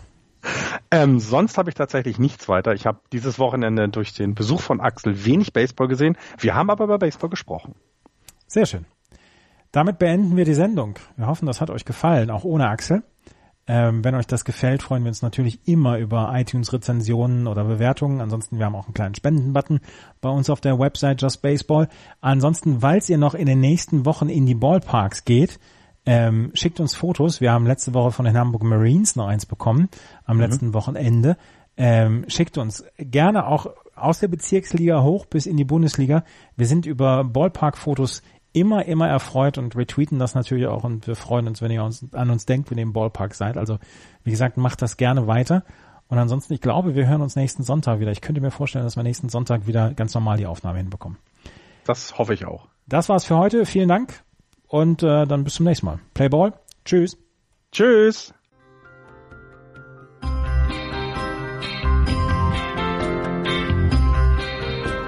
Das war Just Baseball. Ihr findet uns auf justbaseball.de, bei Facebook, bei Twitter und natürlich bei iTunes.